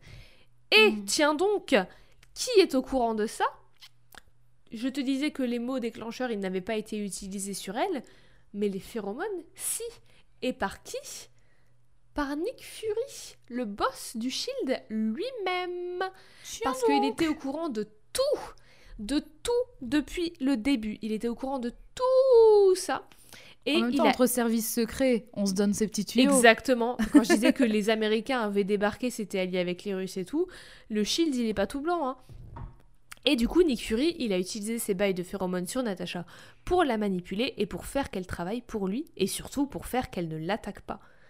Hmm. Alors qu'elle commençait à voir clair dans son identité et que nous, on commençait à la voir se battre pour une certaine notion de bien et de libre arbitre, d'un coup, elle se rend compte qu'elle a jamais vraiment eu de choix dans aucune de ses actions. Même son choix de se rallier aux Avengers, au Shield et de faire le bien, techniquement, ça n'a pas vraiment été son choix. Ou pas entièrement, en tout cas. Ouais, Parce qu'il y avait toujours Nick coup- Fury qui, derrière, l'a contrôlée pour pas qu'elle se retourne contre lui. Ça se trouve, le Shield et Nick Fury ont fait des trucs avec lesquels elle était pas d'accord. Mhm. Et Nick Fury, il a fait T'es d'accord avec Bah moi oui. et tu vas agir pour moi. Donc, coup, tu remets en question absolument tout ce que tu as, oui. vécu, puisque quand tu sais que euh, il y en a un dans l'eau qui savait ça, bah, Oui, et puis fini, si quoi, tu- un jour t'as pas été maître de ton propre choix, tu te dis que peut-être tous tes autres choix, c'est pas toi qui en as décidé. Enfin, tu vois, ça remet tout en question, en fait. Ouais, complètement. L'enquête de Natacha l'amène finalement jusqu'à Lyudmila Antonovna Kudrin, la chef scientifique de la Red Room, qui lui explique tout ça de A à Z et qui lui dit même qu'elle se souvient d'elle parce que comment oublier la recrue la plus forte et la plus enragée. Elle découvre ensuite et enfin que la Red Room a fait une collaboration avec les Américains de chez Gynacon, une entreprise de produits cosmétiques et de chirurgie esthétique. Encore une fois, ça me fait beaucoup penser à Catwoman, parce que le film Catwoman, c'était grosso modo ça l'histoire. Ah ouais, oh là, je me souviens. Ouais, et ouais. Quand Et je parlerai de Catwoman, je parlerai de cette euh, catastrophe qu'est le film. Écoute. D'ailleurs, dans la série Batwoman, il y a eu la saison 2 là, qui vient de se terminer, qui est exceptionnelle vraiment. Elle était trop, Ah, trop, oh là là, trop, trop bien. regarde. Et ben, il y a euh, le méchant, c'est Black Mask. Et il y a tout un truc avec des cosmétiques aussi. Et ça m'a beaucoup fait penser au film Catwoman, mais c'est beaucoup mieux fait. Et il s'avère que c'est des gars engagés par Jainakon, donc, qui chassaient et tuaient les anciennes meufs de la Red Room, puisque Jainakon, les Américains, ont racheté la biotechnologie russe utilisée sur les Black Widow et voulaient garder le monopole. Et du coup, ils ont tué toutes les anciennes agentes pour pouvoir garder le monopole de cette technologie. Les anciennes avant les 28 Non, les 28, les, Les 20 les, les Bah, seuls Ça valait en vraiment fait. le coup d'injecter autant d'argent euh, pour finalement aller toutes les buter, quoi. Bah non, mais c'est pas eux qui avaient- c'est eux, ils ont racheté après en fait. Ouais. Les 28, elles étaient déjà adultes et plus dans la Red Room. Et du Mm. coup, Jainakon, il a racheté la technologie aux Russes parce qu'ils se sont alliés avec eux. Et en fait, ils se sont rendus compte qu'il y avait ces 28 meufs, dont Black Widow, qui avaient cette technologie en elles et qui étaient potentiellement au courant. Et du coup, ils ont voulu les tuer pour avoir com- monopole complet sur le truc. Hmm. Finalement, Natasha retrouve le boss de Jainakon, le tue, retrouve le boss de la Red Room, le tue aussi, et s'enfuit alors qu'elle devient l'ennemi numéro un de tous les États-Unis. Du coup, après ça, elle va demander. Je suis sûre qu'elle se dit ça valait le coup. bah, en Ça vrai, valait oui. le coup, j'ai tout donné. Voilà, c'est bon. Non, mais je t'ai dit, c'est sa vision du bien et de la justice. C'est des gens qui ont Mm. qui l'ont manipulé, elle et plein d'autres gens. Des gens pour qui le seul truc qui compte, c'est l'argent et le pouvoir. Alors, du coup, bah, forcément, pour elle, ils n'ont pas lieu d'être. Pas Ouais, pour elle, la bonne, pour elle, la bonne justice, c'est celle qu'elle donne, quoi, finalement. Exactement. Et celle qu'elle donne, c'est de les tuer. Et là, pour une fois, en plus, c'est son choix et elle sait que c'est son choix. Mm. Mais du coup, puisqu'elle est en fuite, elle va demander de l'aide à une personne qu'elle sait la comprend, ou du moins la plus susceptible de la comprendre, notre chère Yelena Belova. Yelena, qui du coup ne fait pas partie des 28 premières, qui arrivait après. Si, elle fait par... euh, oui, elle, elle est arrivée après, c'était la deuxième promo. Mm. D'accord. La deuxième promotion. Voilà. c'était- à ce moment-là, Yelena, elle est à Cuba et elle est à la tête d'une boîte de lingerie et de soft porn. Une icône de l'émancipation, à mes yeux. Après le stylisme, l'émancipation. voilà. Mais bon, c'est aussi un, il y a un poil de voyeurisme et d'hypersexualisation des auteurs et des, des gens qui décident hein, quand tu vois les planches. Mais bon, bref. Surprenant, finalement. Surprenant. euh. Yelena accepte d'aider Natacha, elle accepte de l'aider à se planquer, mais elle veut en échange que Nat l'aide à voler des fournitures médicales, des fournitures provenant d'où? De Jainacon. Tout est lié Du coup, Ah. Natacha se retrouve à nouveau dans la merde, elle se fait capturer, tout le tintouin, mais finalement, grâce à l'aide de Yelena et de Daredevil, qui ressurgit des ombres, tout est bien, qui finit bien, même si Natacha n'est plus du tout la même. Hmm. Enfin, plus la même, mais peut-être que c'est pour le meilleur parce que maintenant tout est dévoilé, il n'y a plus aucun secret et elle, elle a toutes les cartes de son histoire en main. Elle a toutes les cartes, elle, elle sait d'où elle vient et elle va enfin pouvoir savoir qui elle est, du coup. Peu après arrive The Time to Shine, The Place to Be, la pierre angulaire de Marvel, l'événement Civil War. La Ah. guerre civile de Marvel, le test Oui. ultime des personnages Marvel pour savoir où elle se positionne moralement. On en parle à quasi chaque personnage Marvel qu'on fait. Alors Natacha, elle y passe aussi. Est-ce que Eve, tu peux nous faire un récapitulatif en deux phrases maxi de Civil War Alors, Civil War, en deux phrases max. Après euh, que les Avengers aient fait beaucoup trop de dommages collatéraux, il y a un projet de loi qui vise à restreindre les... Euh, euh, Recenser. de dire des bêtises. À, voilà, à recenser tous les super-héros pour qu'ils répondent, ils et elles répondent de leurs actes en cas de problèmes euh, collatéraux euh, si jamais il faut sauver la Terre. Enfin, on parle... de- C'est l'Amérique, hein, mais... Deux phrases. Eve, j'ai dit, putain Ah, mais c'est- mais c'est dur. Euh, et donc, du coup, il y a Iron Man qui est pour Oui, et Captain America qui est contre. oui. Et en gros, tout le monde va se euh, séparer derrière les deux, ces deux chefs de file et tout le monde va se mettre sur la gueule. exactement. Et du coup, Plus Black que deux Widow, phrases, désolé. notre chère, notre chère Natacha, où est-ce qu'elle se place pendant cette grosse guerre civile? Eve, est-ce que tu le sais? Je sais plus. Euh, Iron... Iron Man? Bien sûr, elle est du côté de son tout premier ennemi, elle est du côté d'Iron Man, qui lui est pour la loi de, recensement des super-héros et des super-héroïnes. Elle est opposée Étonnant- du coup, étonnant, à Captain America. Bah, c'est pareil dans le MCU. hein. Oui, non, mais euh, oui, c'est c'est Ça ce qui mis un peu sur la piste. Mais bah, en fait, ça me surprend parce que justement, comme elle, elle est en mode euh, ni Dieu ni maître, euh, je... Enfin, je réponds que de moi, en fait. Ça me surprend qu'elle soit pour ça. Pour quelque chose qui Bah, recense. moi, je euh, trouve que ça fait punir, sens. etc. Je trouve que ça fait un peu de sens quand même parce que même si elle est loin de. Elle, elle, elle est loin d'être celle qui tuait sous les ordres du gouvernement sans se poser de questions et tout. Même si elle peut paraître un peu chaotique, elle reste quand même une personne qui a un sang-froid euh, de ouf, qui garde la, Mhm. la tête froide et qui arrive à faire la part des choses. Et là, en l'occurrence, elle n'est pas touchée par euh, genre euh, quelconque problème perso comme euh, ce qu'il y a entre Tony et Steve, parce qu'entre entre Tony Stark et Steve Rogers, entre Iron Man et Captain America, il y a quand même masse de, de ressentiments entre eux qui sont des Ouais, trucs ils ont beaucoup totalement personnels en Mm. fait. Elle, elle a conscience des pour et des contre de la loi et de- des conséquences potentielles, à la fois en bien et en mal, et elle voit le plus gros problème qu'il y a derrière, et pour elle, instaurer cette loi, c'est pour le bien de tout le monde en fait. Mhm. Elle se dit que si les gens, si n'importe qui qui a des super pouvoirs peut répondre de ses actes, que ce soit des, gens qui font des choses bien ou des choses mal, et ben il peut y avoir une justice, il peut y avoir des conséquences pour, pour les choses négatives qui arrivent aux autres qui peuvent pas se défendre, et c'est tout ce qu'elle veut, elle en fait, c'est une justice pour les gens qui peuvent pas se défendre. Hmm. Et aussi, du coup, elle peut enfin faire ses propres choix, et son choix, c'est de donner cette justice. Ouais, d'accord. Mais du coup, comme c'est Black Widow, les, les moyens qu'elle fait, les moyens pour arriver à sa fin sont pas forcément les plus pacifiques pour tout le monde en fait. Même si son but c'est d'arriver à un statu quo paisible et positif pour tout le monde, ça reste sa vision du paisible et du Mhm. positif. Ouais. Après Civil War, avec les conséquences de tout ce bordel, il se passe plein de choses, dont le fait qu'il y ait plusieurs équipes différentes d'Avengers qui se créent, une pour chaque État des États-Unis, c'est le projet Initiative.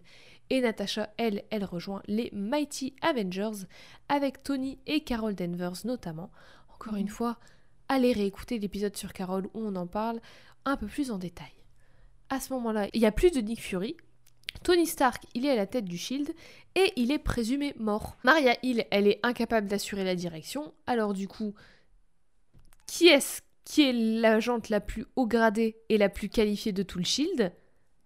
C'est Natasha. Alors elle devient la directrice du Shield temporairement. Très peu de temps, mais elle devient la directrice Quand même. du Shield. Quand même stylé. Stylé. Gros, gros, grosse promotion. Ouais, carrément. Peu de temps après, elle est en mission contre des nazis, parce que ça faisait longtemps.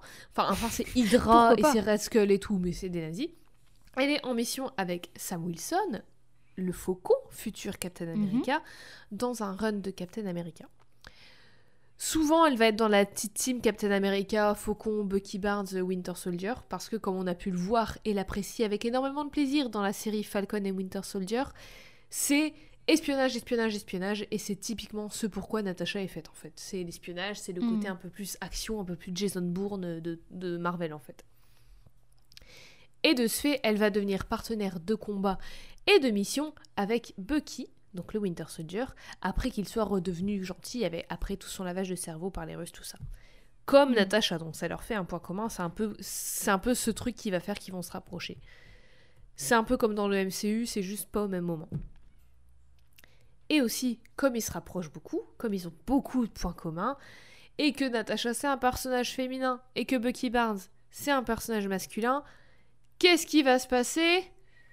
On va essayer de les caser ensemble. Eh bah oui, bien évidemment, ils vont avoir une relation un peu, euh, un peu ils sont ensemble, ils sont plus ensemble, ils sont ensemble, ils sont plus ensemble, ils sont ensemble, ils sont plus ensemble. Un peu comme elle a avec Hawkeye et un peu comme elle a avec Daredevil en fait. C'est ça ces relations. Oui, ils ils l'ont fait dans le MCU aussi. Ils ont essayé de la caser avec tout le monde. euh, ouais, voilà. aussi, quoi. Avec Hulk aussi, ça j'ai jamais compris. What Moi the non fuck. plus. C'est sorti de nulle part et ça a duré une scène. Voilà. c'est Bah, tout. c'est c'est comme, euh, c'est comme Captain America, je crois qu'ils avaient essayé et ils ont abandonné le projet le film d'après, quoi. Enfin, Putain, c'était ouais, je- je- je- Pourquoi? À quoi bon? Ouais, À quoi très bon? bizarre. En parlant de relations et d'amour, parlons un peu des love interests de Natasha. Parce qu'évidemment, c'est un perso féminin hétéro, alors il lui faut des love interests à foison. Déjà, parce que c'est une meuf hétéro et du coup, c'est le contrat qu'il y a dans les personnages féminins. Quand tu crées un nouveau personnage féminin, tu remplis un contrat, et s'il n'y a pas relation amoureuse avec un homme, ça dégage. Du- J'en veux pas, je n'en veux pas, ou alors quel- dans quelques années peut-être dans quelques années peut-être.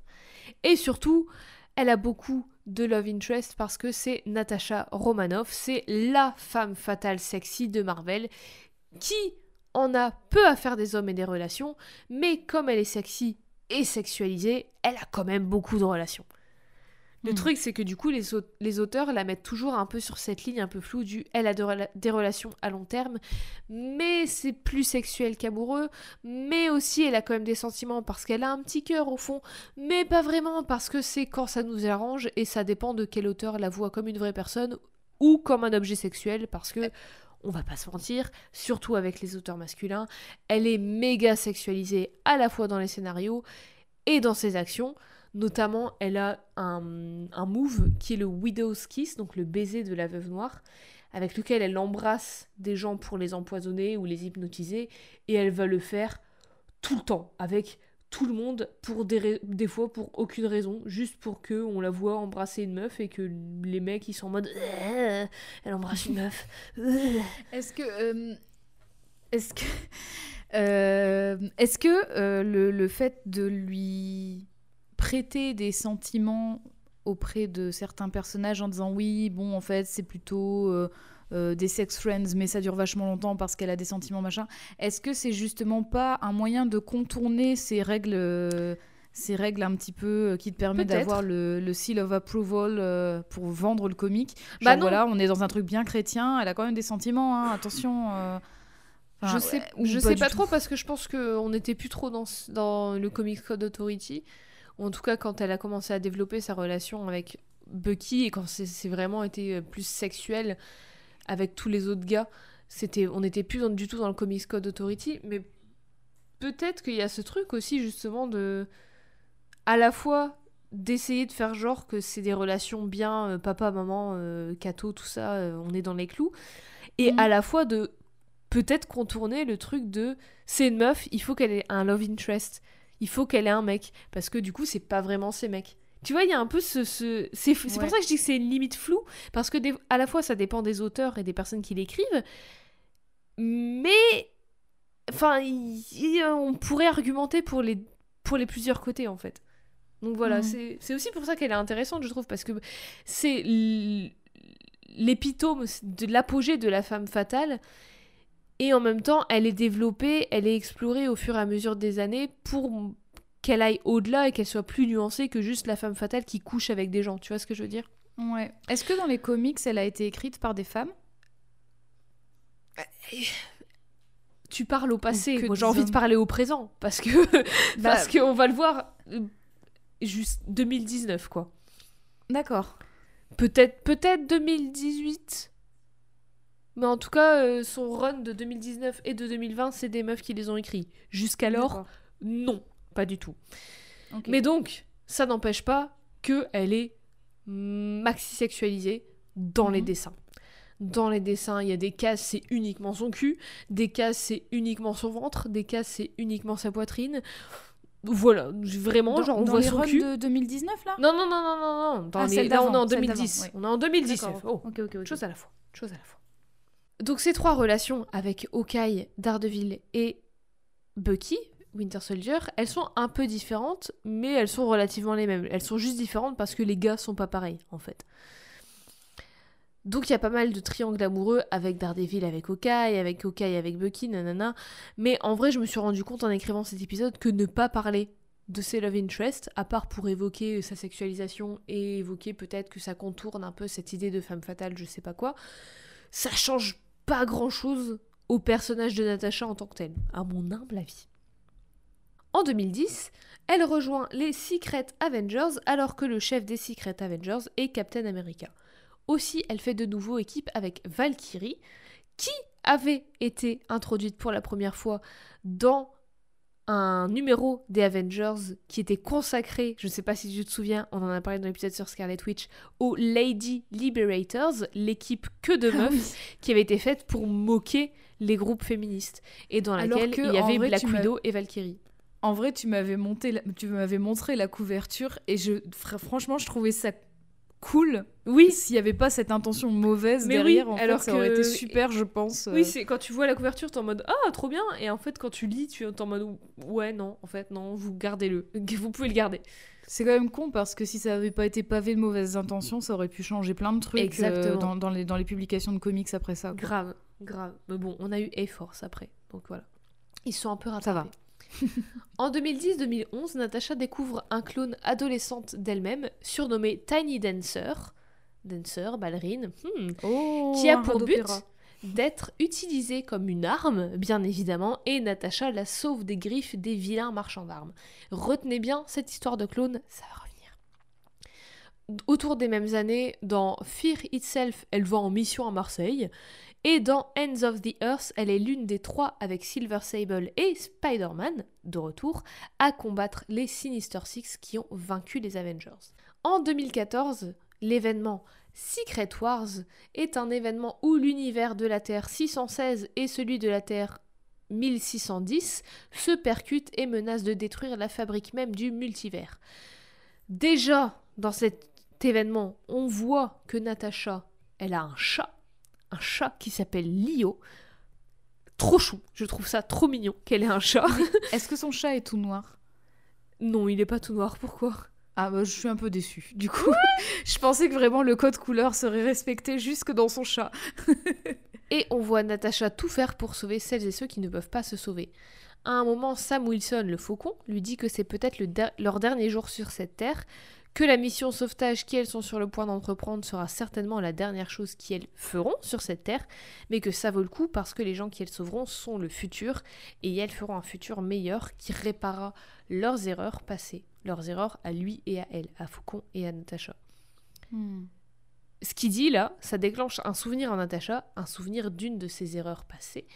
Elle se remémore, elle, agente du KGB de la Red Room, en mission à Cuba, pour trouver une famille, les Comienzas, qui risquent de se faire choper par le gouvernement cubain parce qu'ils ont des infos vitales sûres et pour les Russes, et ces derniers suspectent que la famille parle aux Américains. C'est tout un bordel qui est un peu incompréhensible.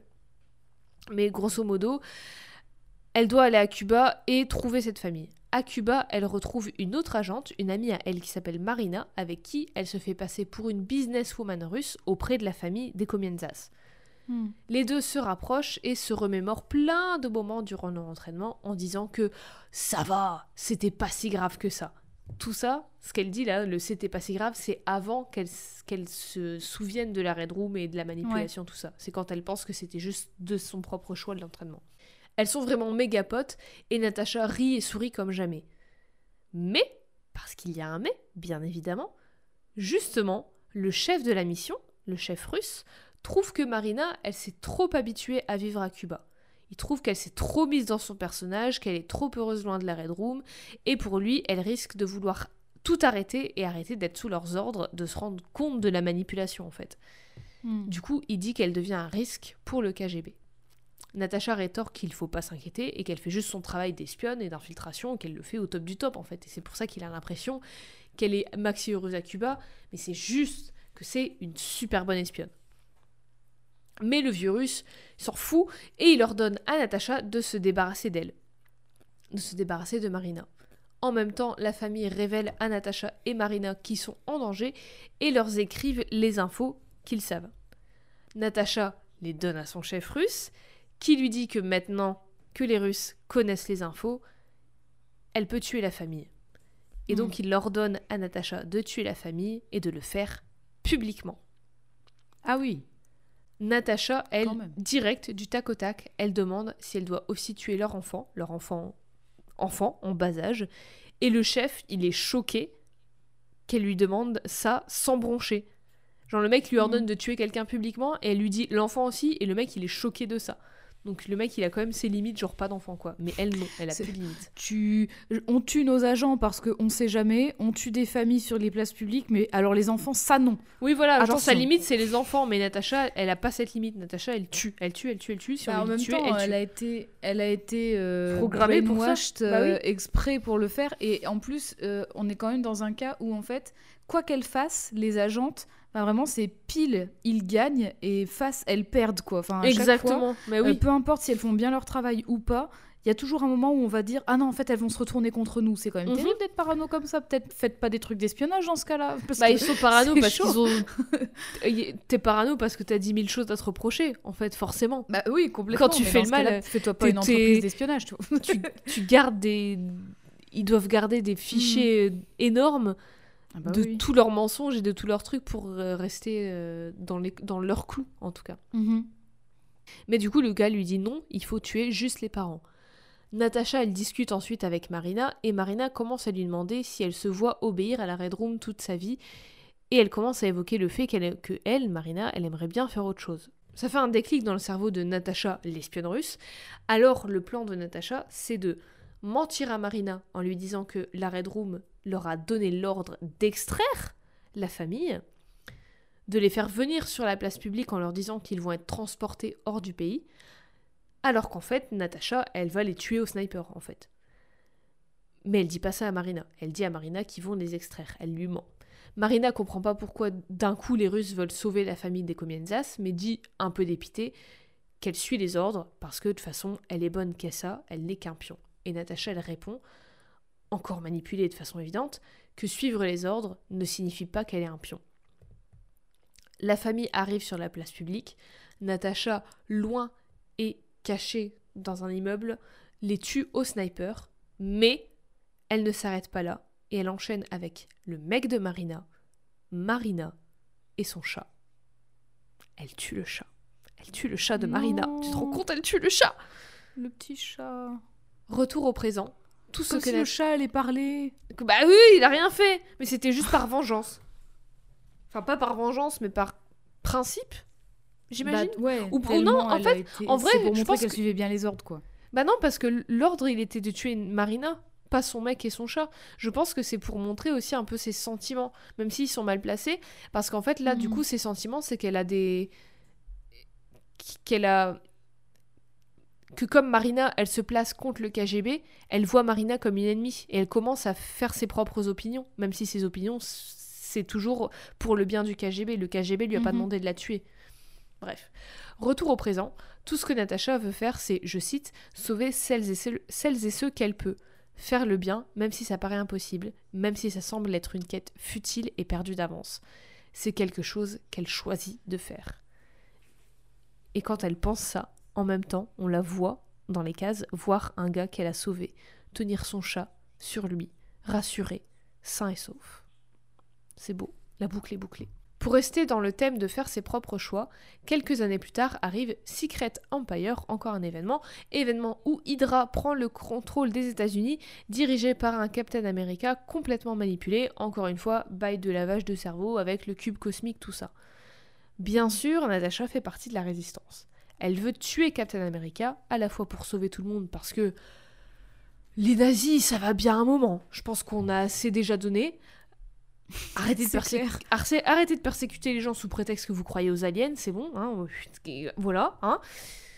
Et elle veut tuer Captain America aussi pour sauver tout le monde, parce qu'elle voit ça comme la seule solution, et parce que beaucoup trop de gens sont déjà morts, parce que personne ne s'est décidé à le faire avant, en fait. Elle dit, c'est Mhm. bon, là, on a hésité à le tuer trop de temps parce que c'était Captain America et qu'on le connaissait et tout, mais c'est plus le Captain America qu'on connaît, maintenant, c'est bon, il faut y passer. Encore une fois, elle fait pas dans la dentelle, mais aussi pour elle, c'est la solution la plus logique et la plus morale et la plus bienveillante envers Captain America aussi, en fait. Parce qu'elle argumente que si Steve revenait à lui-même et qu'il voyait tout ce qu'il avait fait et tout ce qu'il était devenu, il préférerait mourir. Il, il voudrait plus euh, vivre dans, le, dans un monde si horrible que lui-même a créé, même si c'est Mhm. pas vraiment lui, mais voilà quoi. Elle veut lui éviter autant de souffrance. Et selon elle, si les autres héros et héroïnes ne comprennent pas ça, c'est parce qu'elles n'ont jamais vraiment compris qui était Steve. Aussi au même moment, c'est aussi Civil War 2. Civil War 2, c'est un événement où il y a l'inhumain Ulysse qui prédit le futur. Et en fait, on en parle dans l'épisode sur Carol Danvers encore une fois. Oui. Et en fait, fait. il prédit le futur et du coup, il peut prédire des choses bien et des choses mal qui vont arriver. Et du coup, il y a un groupe de gens qui veulent le pécho pour pouvoir avoir ses prédictions à portée de main et un autre groupe de gens qui dit bah, c'est pas super moral en fait de faire ça. Mhm. Mais donc bref, cet inhumain Ulysse prédit que Miles Morales, Spider-Man, allait tuer Captain America.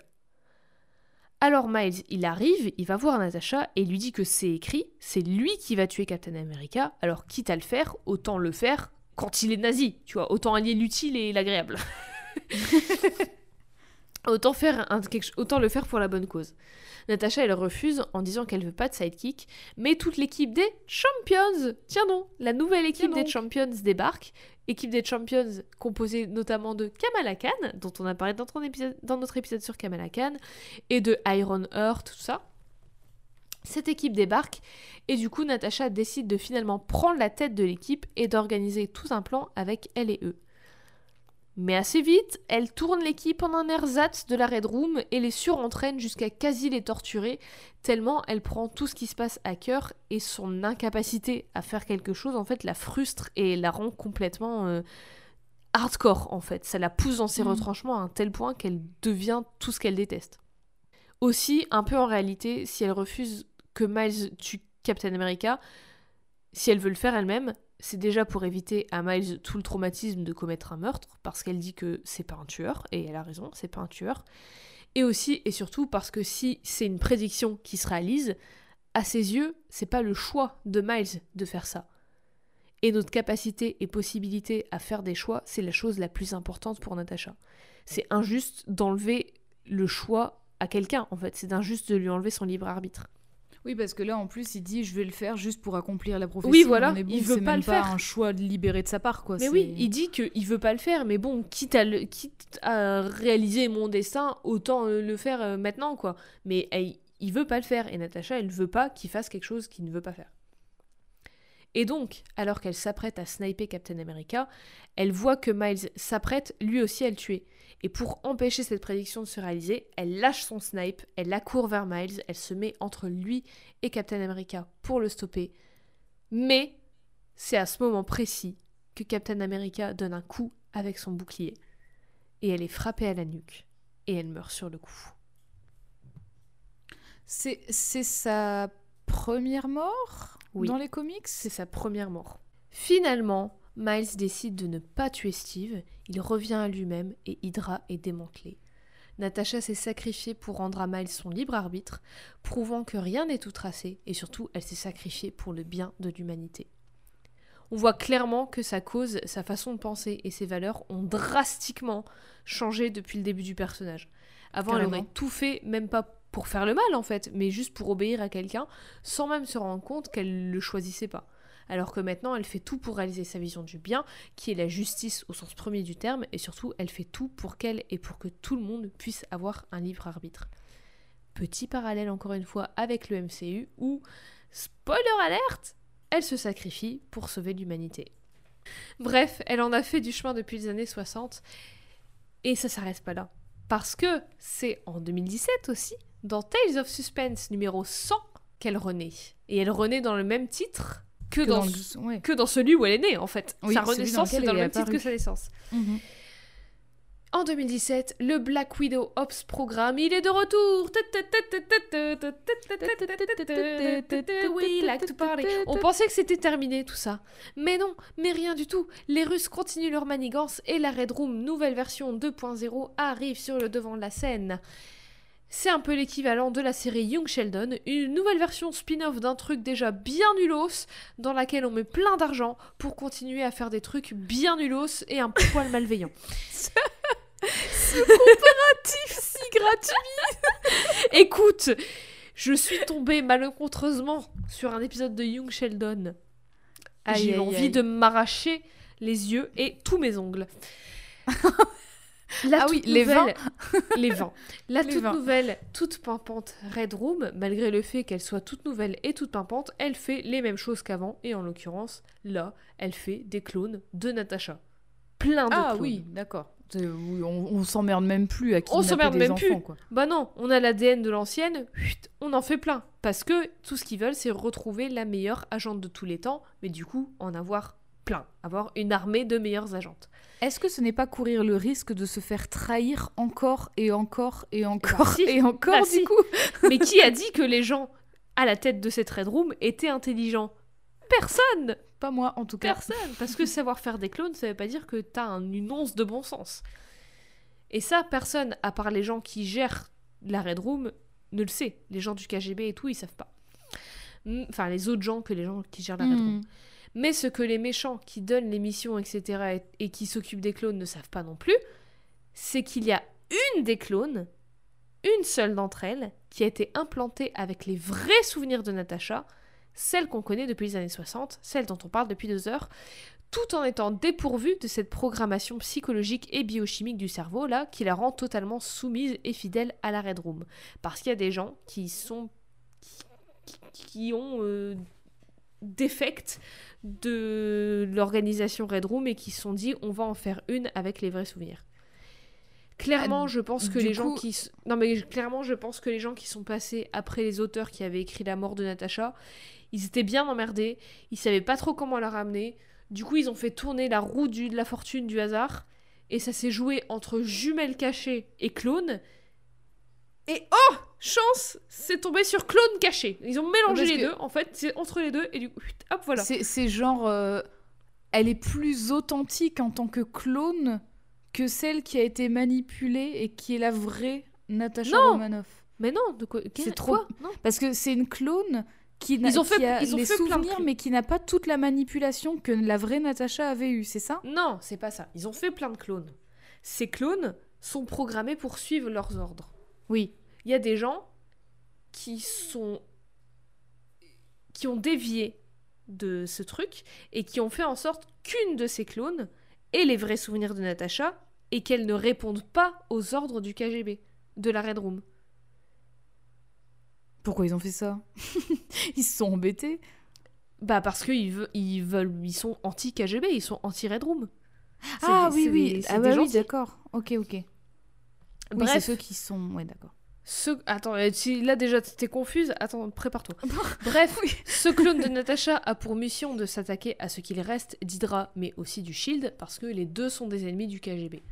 Mhm. Du coup, elle va tuer plein de gens, et ces meurtres attirent l'attention d'Okai et de Bucky, le Winter Soldier, qui sont en train de faire de même de leur côté. Ils veulent aussi mettre fin à Hydra et mettre fin aux agents du Shield qui sont encore un peu euh, pour Hydra, tu vois. Ouais. Oui, c'est vrai que le shield est, est hyper. Bah, euh, il a été quoi. infiltré et du coup, ouais, Ouais. voilà, il est très corrompu. Grosse réunion d'anciens élèves. Okai, lui, il est persuadé que les meurtres sur lesquels il tombe, ils sont perpétrés par Natasha parce que c'est vraiment son mode opératoire. Et du coup, il est persuadé qu'elle est en vie. Bucky, lui, il est moins persuadé, mais il est un peu intrigué par cette théorie. Hmm. Finalement, les deux arrivent à trouver la personne qui est derrière ces meurtres et ils sont maintenant certains qu'il s'agit de Natasha, mais quand ils la chopent, la perruque rousse tombe et elle dévoile des cheveux blonds et ils pensent que c'est Yelena, la deuxième Black Widow. Mais même pas, parce que elle aussi c'est un clone. Oh là là là. Gros bordel, gros bordel de clones. Il y a aussi des clones de Yelena. Il se passe plein de choses et il s'avère qu'en fait, les meurtres d'anciens agents du Shield, d'anciens agents d'Hydra et même d'autres gens liés à la Red Room ont bel et bien été perpétrés par Natasha, enfin par Black Widow, par le clone de Natasha, que j'appellerai Natasha pour plus de simplicité parce que techniquement c'est Natasha. En fait, la Red Room a dit à Natasha, au clone de Natasha, à tous les clones de Natasha, qu'elle avait été simplement blessée et qu'ils l'avaient récupérée et soignée. Ils leur ont pas dit que c'était des clones. Toutes les clones de Natasha pensent qu'elles sont Natasha qui avait été blessée et qui ont été soignées. Mais en farfouillant un peu, Natasha, nous, celle qu'on suit, celle qui a tous ses souvenirs, découvre le programme de clonage de la Red Room et du coup découvre qu'elle est un clone. Un peu comme la Natasha originale s'est rendu compte que ses souvenirs a été manipulés, que sa vie était différente que celle qu'elle pensait et tout ça, cette Natasha-ci découvre aussi son identité et ses origines, et son identité, c'est qu'elle est une copie d'elle-même. Tout un entremêlement de questions métaphysiques et psychologiques, tout ça, c'est un bordel. Mais du coup, après avoir découvert tout ça, elle a décidé de détruire la, la Red Room, mais pas directement en frontal, comme une bonne Black Widow, comme la meilleure espionne assassine du monde, tout en furtivité et en subtilité en les détruisant de l'intérieur. Alors, elle fait mine d'accomplir sa mission donnée par les Russes, détruire. Hydra et le Shield, en utilisant les clones amnésiques, donc de Yelena, pour faire le travail à sa place, en manipulant Okai et Bucky pour leur faire croire que c'est Yelena derrière les meurtres, puis elle fait croire que les morts des hauts placés de la Red Room sont de la faute de Bucky. Elle piège Okai et Bucky pour qu'ils la laissent tranquille. Elle fait tout ça. Tout ce qu'elle fait, c'est pour rester dans les faveurs de la Red Room, pour qu'ils continuent de croire qu'elle obéit à leurs ordres et qu'elle va tuer les gens, pour pouvoir devenir commandante de la Red Room et ensuite pouvoir influencer les recrues à se retourner contre leurs responsables, contre les agents qui leur donnent leurs ordres et leurs missions, et détruire tout ça de l'intérieur. Hmm. Mais C'est finalement, technique, hein. ça vire au vinaigre et Natasha se voit obligée de se révéler comme ennemie de la Red Room. Et là, elle passe plus par quatre chemins parce que il y a plus le temps. Elle tue les supérieurs, elle tue tous les clones qui restent, elle libère toutes les recrues, toutes les personnes qui ont li- littéralement été trafiquées et contrôlées et entraînées contre leur gré dans ce programme. Mhm. Et juste après tout ça, elle s'enfuit, laissant un mot à Okai lui disant de la laisser tranquille et de ne plus la chercher, et laissant un mot à Bucky lui disant de la rejoindre pour détruire la Red Room. On l'aura compris, son ennemi, son némésis numéro uno, c'est le gouvernement russe. Plus précisément le KGB et leur programme de la Red Room. Ce qui prouve son évolution parce qu'elle a été introduite un peu comme une métaphore de la peur du communisme, de la Red Scare. D'ailleurs, je ne l'ai pas dit parce que pour, pour moi ça me paraît évident, mais très vite elle est passée, elle est devenue rousse et elle a eu les cheveux rouges en fait. Du coup, très clairement, c'était ça identifiait ce truc de la Russie, du communisme, tout ça. C'est vrai que j'ai oublié de le dire quand j'ai décrit son costume final, mais elle était rousse à ce moment-là. Oui, oui, oui. Mais très vite, ça, ça switch. Et donc, elle était un peu cette métaphore de ça, puisqu'elle était la russe mettant en danger le capitalisme américain, représenté par Iron Man, qui est emblématique du capitalisme américain. Mais assez qui est quand même rouge. Et qui est aussi rouge d'ailleurs. Mais assez vite, elle est devenue l'opposé de tout ça. Elle est devenue une métaphore du combat contre la Russie, tout en étant russe elle-même. Puis avec le temps, elle s'est nuancée et elle n'est plus à 100% anticommunisme ou à 100% anticapitalisme parce que comme j'ai dit, elle est 100% pro-libre arbitre et liberté, comme elle mm. l'entend, pas comme des pouvoirs et des gouvernements l'entendent. Et tout de même, elle est russe et une super-héroïne, c'est-à-dire le truc le plus américain du monde. Du coup, elle est à la fois un perso qui prouve que russe pas, ne signifie pas forcément ennemi, mais aussi qu'américain ne signifie pas forcément ami. Hmm. Mais tout de même, ça reste Marvel bien américain, et surtout avant les années 2000, du coup, il faut quand même cet ennemi russe, et donc c'est pour ça qu'ils introduisent Yelena, qui devient du coup l'autre personnification des Russes méchants, mais qui va elle aussi se nuancer avec le temps, mais c'est pas son épisode, alors voilà. C'est quand, même, quand même fou que... Euh, enfin, euh, fou. C'est quand même euh, incroyable et abusé, je trouve, que, euh, bon, une fois, tu vois, dans les années 60, tu fais une personnification féminine, un peu femme fatale et tout, euh, du communisme russe, bon, soit. Mais que par contre, tu le refasses. Alors que franchement, euh, c'est quand même plutôt établi que la Red oui, c'est des, des, dirigeants russes, machin et tout. Juste, du coup, peut-être que tu peux personnifier ça autrement oui, mais que à chaque fois via ce même trope en fait. Oui, mais je trouve que Yelena, elle est assez bien faite parce que en fait, elle est pas je dis qu'elle est faite pour. Euh, parce que elle représente pas vraiment la Russie. Elle est l'ennemi mhm. russe, mais elle est plutôt l'autre côté de la pièce de Natacha, en fait. Et ça, mhm. ça, ça, explore un peu cette idée que parfois ton pire ennemi, c'est toi-même, ou alors une autre facette de toi-même avec laquelle t'as pas encore réussi à.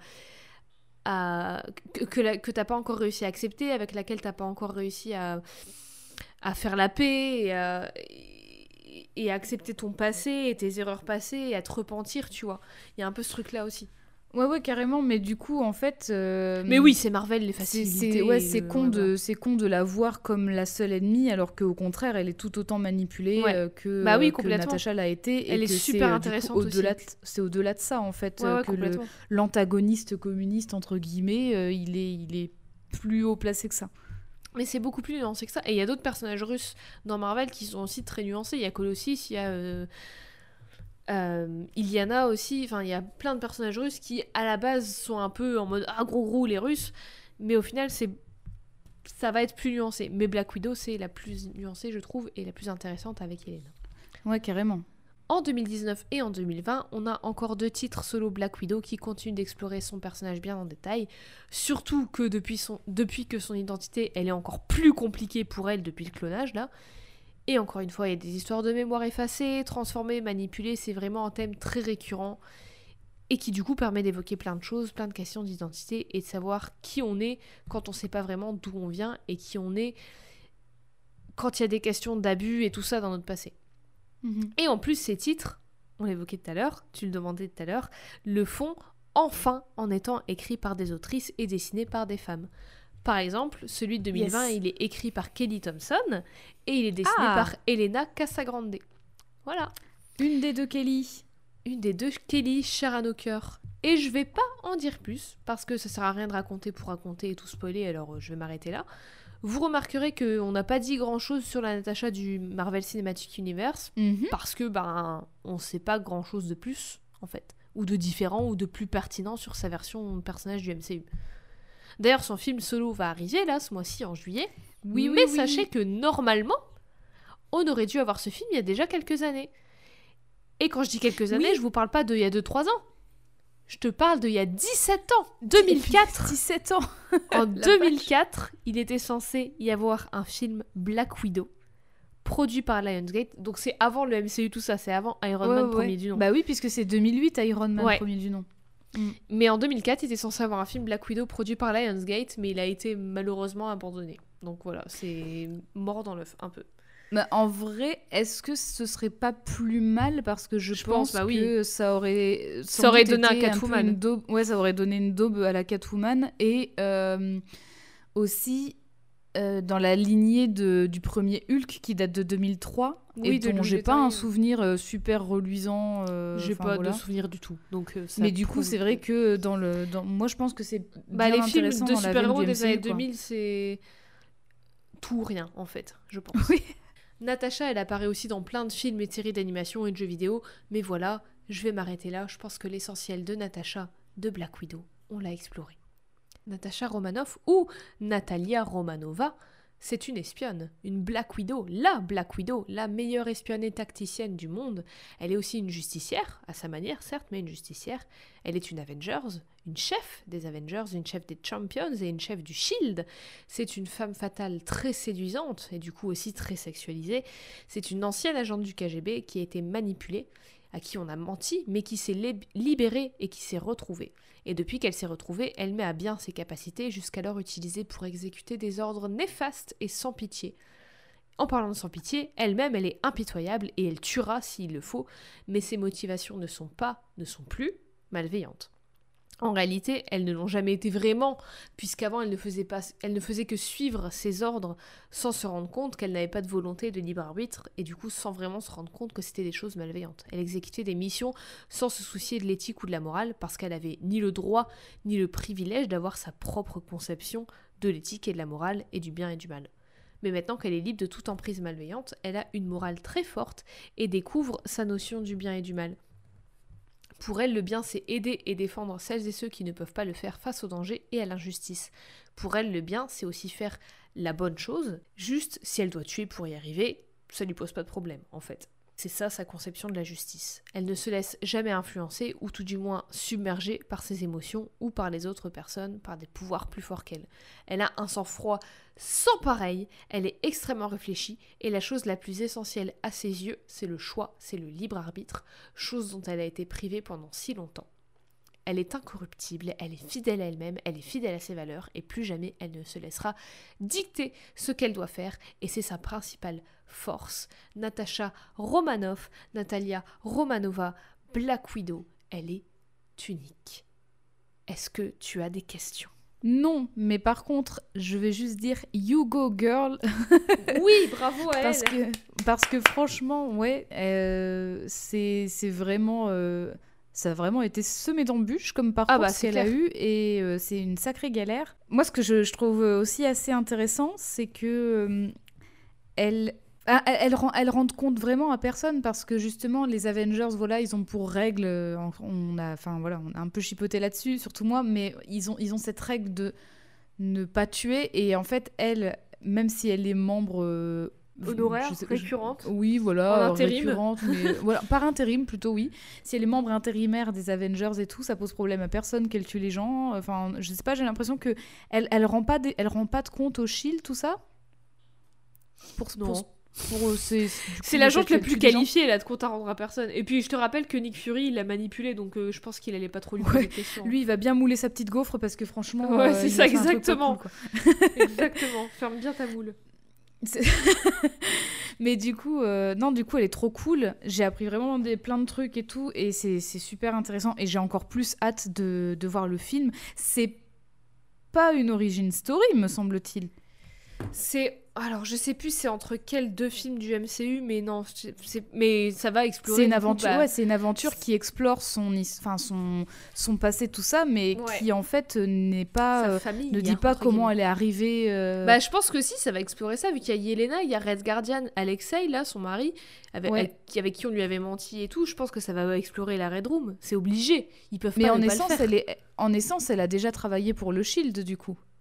Euh, C'est ça Alors, il me semble, je dis peut-être des bêtises, mais il me semble que oui, du coup. Bon, on verra bien. En tout cas, j'ai trop hâte. Moi J'ai trop hâte de voir ça.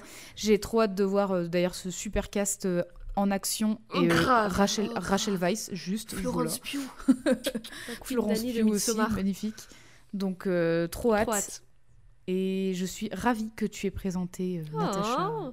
pour cette reprise. Pour cette reprise d'ailleurs pour laquelle tu as en fait enchaîné deux épisodes. Bravo Jade. Bah merci, écoute. Parce qu'on a- puis, plaisir On a pris, euh, on a pris, oh incroyable. On a pris du repos après ton épisode sur euh, sur Nomi et maintenant on revient sur les chapeaux de roue avec revient. euh, ton Bah, épisode sur Natacha. J'étais obligée de parler d'elle puisque le film sort. Je me suis dit, c'est l'occasion. Alors voilà. Est-ce que tu aurais une échelle de valeur et une note à asséner Mhm. à Natasha Romanoff C'est 63 ou 64 son apparition? 64. euh, 64.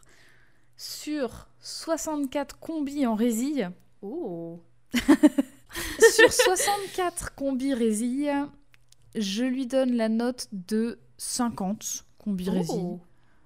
Voilà, ce qui est une bonne note. Euh, mais c'est vrai que je la connaissais peu, j'ai appris plein de trucs, je suis trop contente. Et du coup, je, je veux en voir plus, j'ai hâte. Quels et je trouve ça ces 14 tellement dommage. Oui, c'est- bah en fait, c'est vraiment que. C'est encore une fois du chipotage, hein, mais euh, par exemple, je trouve ça vraiment dommage que ça ait pris autant de temps qu'on lui donne des autrices pour écrire son histoire déjà. Enfin, oui, vraiment, grave. bah, Mais ça, c'est voilà, c'est trop récurrent euh, chez, Oui, ouais. dans les comics en général. Euh, c'est en train de changer, donc c'est cool. D'ailleurs, euh, c'est une réelle pour le film? Oui, oui. c'est Ah bah voilà, donc trop bien, C'est génial. Donc euh, ouais, c'est voilà des, des- des détails euh, de, de où je chipote comme ça, comme le, ces tenues qui sont euh, soi-disant couv- couvrantes oui, mais qui mais restent moulantes. Enfin, c'est même plus. Oui, voilà, c'est sa peau. en elle à. Et poil coup, vraiment. en bleu quoi. Mais en plus, en plus, je le redis, mais vraiment, je pense, prenez des cours de biologie, en fait. Parce que on voit littéralement que ses muscles. Enfin, tu vois, on dirait un, on dirait un modèle. Tu sais, les, les mannequins, là, où on voit les muscles apparents. Ah les Pour, écorchés ouais. pour étudier. Et ben on dirait ça, tellement on voit que ses muscles. C'est pas, c'est pas vivable en fait. Tu ne survis pas avec si peu de matière grasse sur ton corps. Je suis désolée, ce n'est biologiquement pas possible. Donc si, La si vous légende voulez raconte juste qu'on voir... l'appelle Natacha l'écorché. Du coup, Non mais genre on voit que ses muscles et ses boobs et ses fesses en fait. Et c'est, c'est- ça n'est pas un être humain, je suis désolée. Si vous ressemblez à ça naturellement, ok, c'est soit, et excusez-moi de, d'avoir dit que vous n'étiez pas des êtres humains, mais c'est... Voilà, c'est, vous êtes une, une rare exception, j'ai envie de dire. vous êtes Donc un voilà. personnage Marvel. Vous êtes un personnage de sortie des pages, tout de suite. Non, Donc- voilà, c'est juste euh, 50, 50 combirésies sur 64.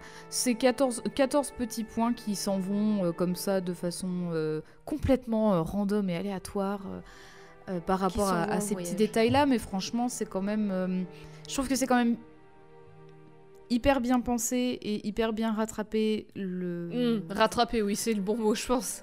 Oui, mais enfin, tu vois, par exemple, le fait qu'elle vieillisse pas, Oui. c'est facile de se dire ça, comme ça, tu peux recycler autant que tu veux et tout dans les histoires, et ça marche bien. Le- Ouais. Les trous de mémoire, pareil, on l'avait vu avec, euh, avec Wanda, et ça marche bien. En même temps, Mhm. c'est c'est tellement simple, tellement utilisé, mais finalement, ça marche. Et là, en particulièrement, comme il y a toute une histoire de lavage de cerveau, etc., ça, Mhm. ça, marche, Mhm, ça marche tout aussi bien. Donc, euh, du coup, c'est... Il y a quand même j'ai l'impression, eu un, cer- un certain effort qui a été fait quand même dans, Oui. dans le- l'écriture de son background euh, pour euh, faire en sorte que tout soit cohérent d'une run à une autre, même, Ouais. si le, même si ça devient compliqué avec ces histoires de clonage. Mais en tout cas, voilà, je suis contente. Merci. Eh bien, 50 sur 64. Je suis ravie. Merci Oui. à toi pour ton écoute. Est-ce que, est-ce que, avant, attends, est-ce que, avant de se remercier et de s'envoyer des fleurs, est-ce que tu peux nous rappeler où est-ce qu'on peut retrouver toutes les images que je t'ai envoyées et que j'ai oublié de t'envoyer et toutes celles dont on a parlé et toutes celles dont on n'a pas parlé de Natacha? Avec grand plaisir. Alors, vous pourrez retrouver toutes les images que Jade m'a envoyées et celles qu'elle ne m'a pas envoyées sur euh, nos comptes Instagram et Twitter, at CodexPod, Codex au féminin et au pluriel pod POD. Et vous pouvez euh, évidemment réécouter nos anciens épisodes sur euh, diverses plateformes. hein. On, a- on est sur SoundCloud, on est sur Spotify, on est sur iTunes, Apple Podcast. On est Dedans, sur plein d'applis de partout.